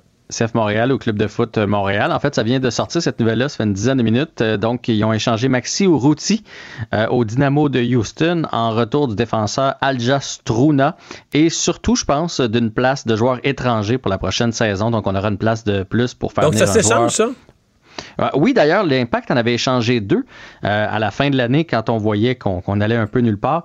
Il avait échangé euh, deux places de joueurs étrangers en, contre de l'argent. Donc, on aurait une place de plus pour 2021. Ben, c'est une bonne nouvelle, j'imagine. Mais c'est surtout, en fait, tu sais que vendredi, j'ai parlé avec Kevin Gilmore pour mon, mon balado avantage numérique. Puis l'impression que j'ai eue, ça m'a donné la même impression que euh, Bergevin puis Molson, il y, a, comme trois ans, tu sais, quand ils, ont, quand ils ont reconduit Bergevin, puis qu'on s'est dit, mais qu'est-ce qu'ils font? Puis, puis Molson nous a dit, non, on a un plan, puis il s'en vient. Puis on est à la bonne voie. Puis on a fait, ben voyons, on manque les séries. De quoi ils parlent? Puis, puis là, ils ont échangé, tu sais, Pacioretty, puis Subban, puis Galchenia, qui ont fait le ménage. Puis là, c'est ce qu'ils sont en train de faire. Là. Euh, Olivier Renard est en train de faire le ménage dans ce qu'il n'aime pas comme joueur. Là. Ça fait plusieurs joueurs qui quittent l'impact. Et là, il va repartir. Et l'impression que j'ai eue, c'est que, à part leur faire confiance, euh, eux ont un plan. Il est difficile à expliquer. Euh, le, CF Montréal fait, fait partie du plan. Il faut leur faire confiance et souhaiter que ça donne des dividendes dans 2-3 ans. Bon, à suivre. Match du Canadien ce soir euh, et on va tester le nouveau gardien. Oui, très surpris. Euh, Kerry a hein, été tellement bon. Ouais, ça fait quand même deux jours. Ouais, non, mais ah, oui, oui. Puis en plus de ça, euh, Kerry était dans la tête des joueurs des. Là. On voyait, il a tellement été bon, les joueurs des Oilers, au lieu de lancer franc, chercher une passe de plus, une passe de trop parfois. Fait que je me disais, on va revenir avec Kerry Price. Eh bien non, Jake Allen qui va avoir son euh, baptême pour le Canadien de Montréal. On l'avait dit que ce serait un match sur trois hein, pour Jake Allen. On rappelle qu'on est allé le chercher pendant la saison morte euh, des, des, Blues de Saint-Louis. c'est un gars qui a déjà été numéro un, donc j'ai bien hâte de voir comment, ça, comment il va sortir ce soir, comment l'équipe va le protéger aussi, parce que même si on a bien joué contre les Oilers, on a donné quelques très bonnes chances de marquer. Il euh, va falloir mieux le euh, protéger. le, score du match du Canadien, que j'ai regardé euh, par intermittence parce que j'étais d'abord au football, mhm. mais ce que j'ai vu, c'est que, tu sais, 5 à 1, tu peux avoir l'impression que c'est une dégelée. Mais c'était pas mal plus un écart de qualité de gardien que d'autres choses. Il y avait le même nombre de lancers, il y avait quand même des tirs dangereux, mais d'un côté ça rentrait, de l'autre côté ça rentrait pas. Je dis pas que le Canadien a pas bien joué, mais à mon avis, le pointage n'est pas représentatif totalement de ce qui s'est passé. Je suis d'accord avec toi. Euh, euh, en première période, le Canadien a vraiment dominé les Oilers, puis il aurait même pu inscrire plus de buts. Euh, le gros arrêt de Carey Price en échappé sur McDavid a changé la donne. Ça aurait été 1-1 en fin de première, c'est resté 1-0. Et après ça, la débandade s'en est ah, suivie. Mais ça va être plus difficile ce soir puisque les Oilers avaient joué un 3 en 4. Là. Là, ils sont reposés. Ils vont vouloir se venger. Fait qu'on va avoir un bon match. La mauvaise nouvelle pour toi, c'est que le match est à 21h. C'est juste plate. Tu regardes la première période, faut que tu te couches. Y a quelque chose de plus poche que ça? ben, moi, je vais l'écouter euh, au complet parce que je dois faire le compte-rendu pour Pierre demain matin. Ah, fait que toi, tu vas. en passant aujourd'hui, tu sais que c'est la, journée Martin Luther King. Je t'apprends rien. La Ligue nationale qui. Il y avait un match en après-midi? Il y avait un match en après-midi, puis ils ont décidé de rendre hommage à Willie O'Reilly, qui a été le premier joueur noir dans la Ligue. Et ça tombe bien, puisqu'il a joué son premier match un 18 janvier 1958. Donc, les joueurs euh, porteront un petit collant derrière leur casque euh, écrit Célébrons l'égalité avec l'image de O'Reilly, donc euh, derrière le casque des joueurs. Et oui, il y avait un match cet après-midi avec notre fameux Tortorella qui a encore fait des siennes. C'était un match Columbus contre Détroit. Euh, Tortorella qui a décidé de clouer au banc. Qui, tu penses? Pierre-Luc Dubois. Ah oui? Ben oui. Pierre-Luc Dubois, donc encore une fois, le, torchon brûle entre les deux, là, ça, ça va vraiment pas. La bonne nouvelle, c'est que comme d'habitude, Dubois a répliqué et en début de troisième période, il a marqué le troisième but de son équipe pour donner une victoire de 3 à 2 à son équipe. Mais il va falloir qu'il se passe de quoi de ce côté-là. Là? On est à peine au, deuxième ou troisième match des Blue Jackets et déjà les, le joueur vedette est laissé sur le banc. Visiblement, ça fonctionne pas entre les deux. Il y en a un des il deux. Est laissé sur le, banc, il est laissé sur le banc, finalement, il fait jouer en troisième puis il compte le but gagnant. Oui, mais ça me fait penser à ce qui est arrivé en série. Tu te souviens? Il l'avait poivré en série, là, pas à peu près. On avait vu la séquence un peu partout euh, dans les différentes télés, sur le banc directement devant tout le monde. Et Dubois était revenu très, très fort euh, dans ce match-là et dans cette série-là. Il a servi un peu la même méthode, mais c'est pas quelque chose que tu peux euh, faire match après match. Là. Tu sais, ça, faut que tu te gardes ça dans les grandes occasions. moi, je pense que Tortorella et Dubois, ce n'est plus viable et ça va se faire rapidement. Est-ce que Montréal peut être la destination? Il y a des gens qui n'arrêtent pas d'en rêver, là, la combinaison euh, entre euh, Nick Suzuki et Pierre-Luc Dubois. Ben. Oui, mais c'est deux joueurs de centre. Faut que tu en échanges un. Fait que, à moins que tu échanges Kéké. Euh, sinon, il n'y a pas de place au centre pour Dubois. Ben, merci, Jean-François. Mario Dumont et Vincent Dessureau. Un duo aussi populaire que Batman et Robin. Cube Radio. Le moment de retrouver Mario Dumont dans les studios de Cube Radio à Montréal. Euh, Mario, euh, on, a parlé beaucoup euh, de ces voyageurs qui rentrent au pays, à qui on impose en principe la quarantaine. Quarantaine obligatoire, mais il y en a plusieurs qui trouvent la façon de s'en tirer plus facilement, d'autant plus qu'on semble pas trop trop les surveiller. Mais c'est ça, c'est que la surveillance est minimale. Les gens finissent par le sentir sans rendre compte. D'abord, il y a un premier hmm. problème dès l'aéroport à l'aéroport, les gens devraient être euh, euh, arrêtés pour, remplir un document, pour s'en prendre des engagements. il faudrait que les gens sentent, là, wow, on est sorti du pays, il y a une quarantaine au retour, c'est sérieux. Alors déjà, les gens sentent ça bien léger à l'aéroport, euh, repartent. bon, dans certains cas, on a des appels, semble-t-il, automatisés. C'est un peu bidon. On leur dit, faites le 1, faites le 2, faites le 3. Donc si vous êtes à la maison pour nous le confirmer, faites le 1. La personne peut être à l'épicerie, la personne peut être n'importe où, faire le 1. Tu sais, c'est peu n'importe quoi. Donc, euh, cette notion de quarantaine qui devient encore plus important avec les variants, parce que non seulement c'est potentiellement de nouveaux cas de COVID, mais là, il y a des variants qui, donc, euh, euh, sont plus contagieux, on les connaît moins, on veut surtout pas qu'ils entrent chez nous. Mais on fait exprès, là. Je veux dire, on prend, on prend tous les risques. Et là, c'est devenu plus concret avec ces manchettes de la fin de semaine, Pierre, où là, c'est pas juste que potentiellement des voyageurs pourraient ramener de la COVID. On nous dit non, non. Dans des avions, il y avait des cas de COVID, plusieurs, par exemple, trois jours de suite, 3, 4, 5 janvier, en retour de Cancun, il y avait des cas de COVID dans l'avion, on le sait. Et donc, ça ne peut pas y avoir eu plus de mesures où ça devient, ça devient décevant. On, on a beaucoup parlé aussi, Pierre, des, des voyageurs, des Québécois ou des Canadiens de retour au pays. Mais il y a aussi des gens des, autres pays. Il y a des gens qui viennent en visite au Canada, viennent visiter leur famille de l'autre bout du monde. on n'aurait pas le droit de visiter sa famille si on arrive du village voisin, mais on arrive d'un autre pays. Pour eux non plus, la quarantaine ne semble pas plus sévère que ça. Donc, c'est un peu choquant. Là, pour voilà pourquoi il y en a qui demandaient oui, voilà pourquoi il y en a qui demandaient qu'on les laisse dans un hôtel spécifique et qu'on les suive pendant euh, la quarantaine, les 14 jours. Ben, c'est parce que, euh, en fait, je vais aller plus loin. C'est que si le Canada, si le gouvernement du Canada nous dit, regardez, la quarantaine, on n'a pas les ressources, on est trop incompétent, on n'est pas mm. capable de gérer la quarantaine, bien, on va arriver à l'autre solution. Euh, je sais que certains la trouvent extrême, mais c'est d'interdire complètement les voyages non essentiels. Mm-hmm. Mm-hmm. Ça, c'est l'autre, euh, l'autre aspect, bien sûr. Euh, maintenant, le retour en classe au secondaire. On verra ce que ça donnera, là, parce que on faisait allusion tantôt, il y a plus de 160 classes maintenant, ou déjà, parce que la rentrée, ça a eu lieu la semaine dernière, où il y a déjà des cas de COVID. au secondaire, ça risque d'être encore plus difficile à contrôler, parce qu'on dit que ces jeunes-là pourraient être ceux qui transmettent le plus facilement aussi le virus. Oui, le secondaire, c'est le vrai défi. C'est là qu'il y a eu le plus d'écoles d'éclosion durant les mois d'automne. là, on, on mise vraiment sur le masque de procédure. D'ailleurs, on va en fournir 4 millions, imaginez le 4 millions toutes les semaines. Mais il faut... Euh, tu sais, il n'y a pas un expert à qui on parle qui finit pas par... À part certains experts de santé publique qui vraiment sont concentrés mhm. sur la pandémie, mais il n'y a pas un expert à qui on parle qui nous dit pas euh, il faut que les jeunes soient à l'école euh, pour l'éducation, pour leur bien. Il faut que les jeunes soient à l'école. Donc, on prend les moyens. on, bon, c'est une journée sur deux, donc on limite quand même leur, la, mhm. fréquentation pour euh, essayer de juguler la pandémie, mais on doit avoir nos jeunes à l'école. Et là, Pierre, la prochaine étape, une fois les jeunes rentrés à l'école aujourd'hui, la prochaine étape, c'est le bulletin. Euh, ça va rentrer d'ici deux à trois semaines. Et plusieurs experts en éducation s'attendent à ce qu'on ait des, mauvaises surprises, mais au moins, ça va nous donner, ça va nous donner le portrait avec lequel on, travaille pour les mois à venir sans compter euh, toute cette aide psychologique que les jeunes ont besoin beaucoup plus encore dans cette période de pandémie. Maintenant, il y a un gros projet dans l'Ouest canadien qui risque de tomber, Keystone XL. Euh, bien sûr, je lisais aujourd'hui, le premier ministre de l'Alberta ne le prend tout simplement pas et met de la pression sur Justin Trudeau pour que Joe Biden revoie sa position là-dessus. Et c'est un engagement ferme de M. Biden. En fait, voyons ça comme un avertissement quand même au Canada.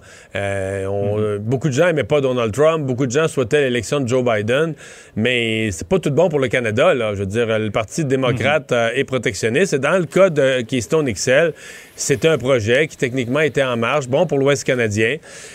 Euh, on espérait du côté de l'Ouest canadien que ce soit un peu le, redémarrage d'une période assez, assez sombre euh, au, niveau, du, euh, au niveau de l'industrie pétrolière. Mhm. Et donc, c'est fini. Moi, je vois pas, je vois aucune façon là, que M. Trudeau pourrait convaincre Joe Biden de changer d'idée là-dessus à court terme.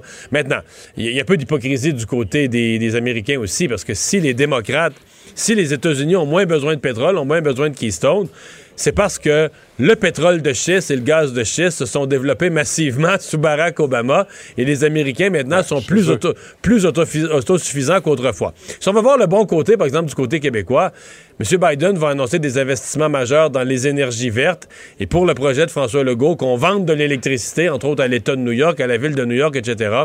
Ça, c'est des meilleures nouvelles. Pour l'environnement en général aussi. Euh, on entendra certainement des réactions ailleurs dans le monde euh, en applaudissant tout ça aussi. Ben, merci, euh, Mario. On vous écoute demain à 10 h sur LCN. Au revoir. Au revoir.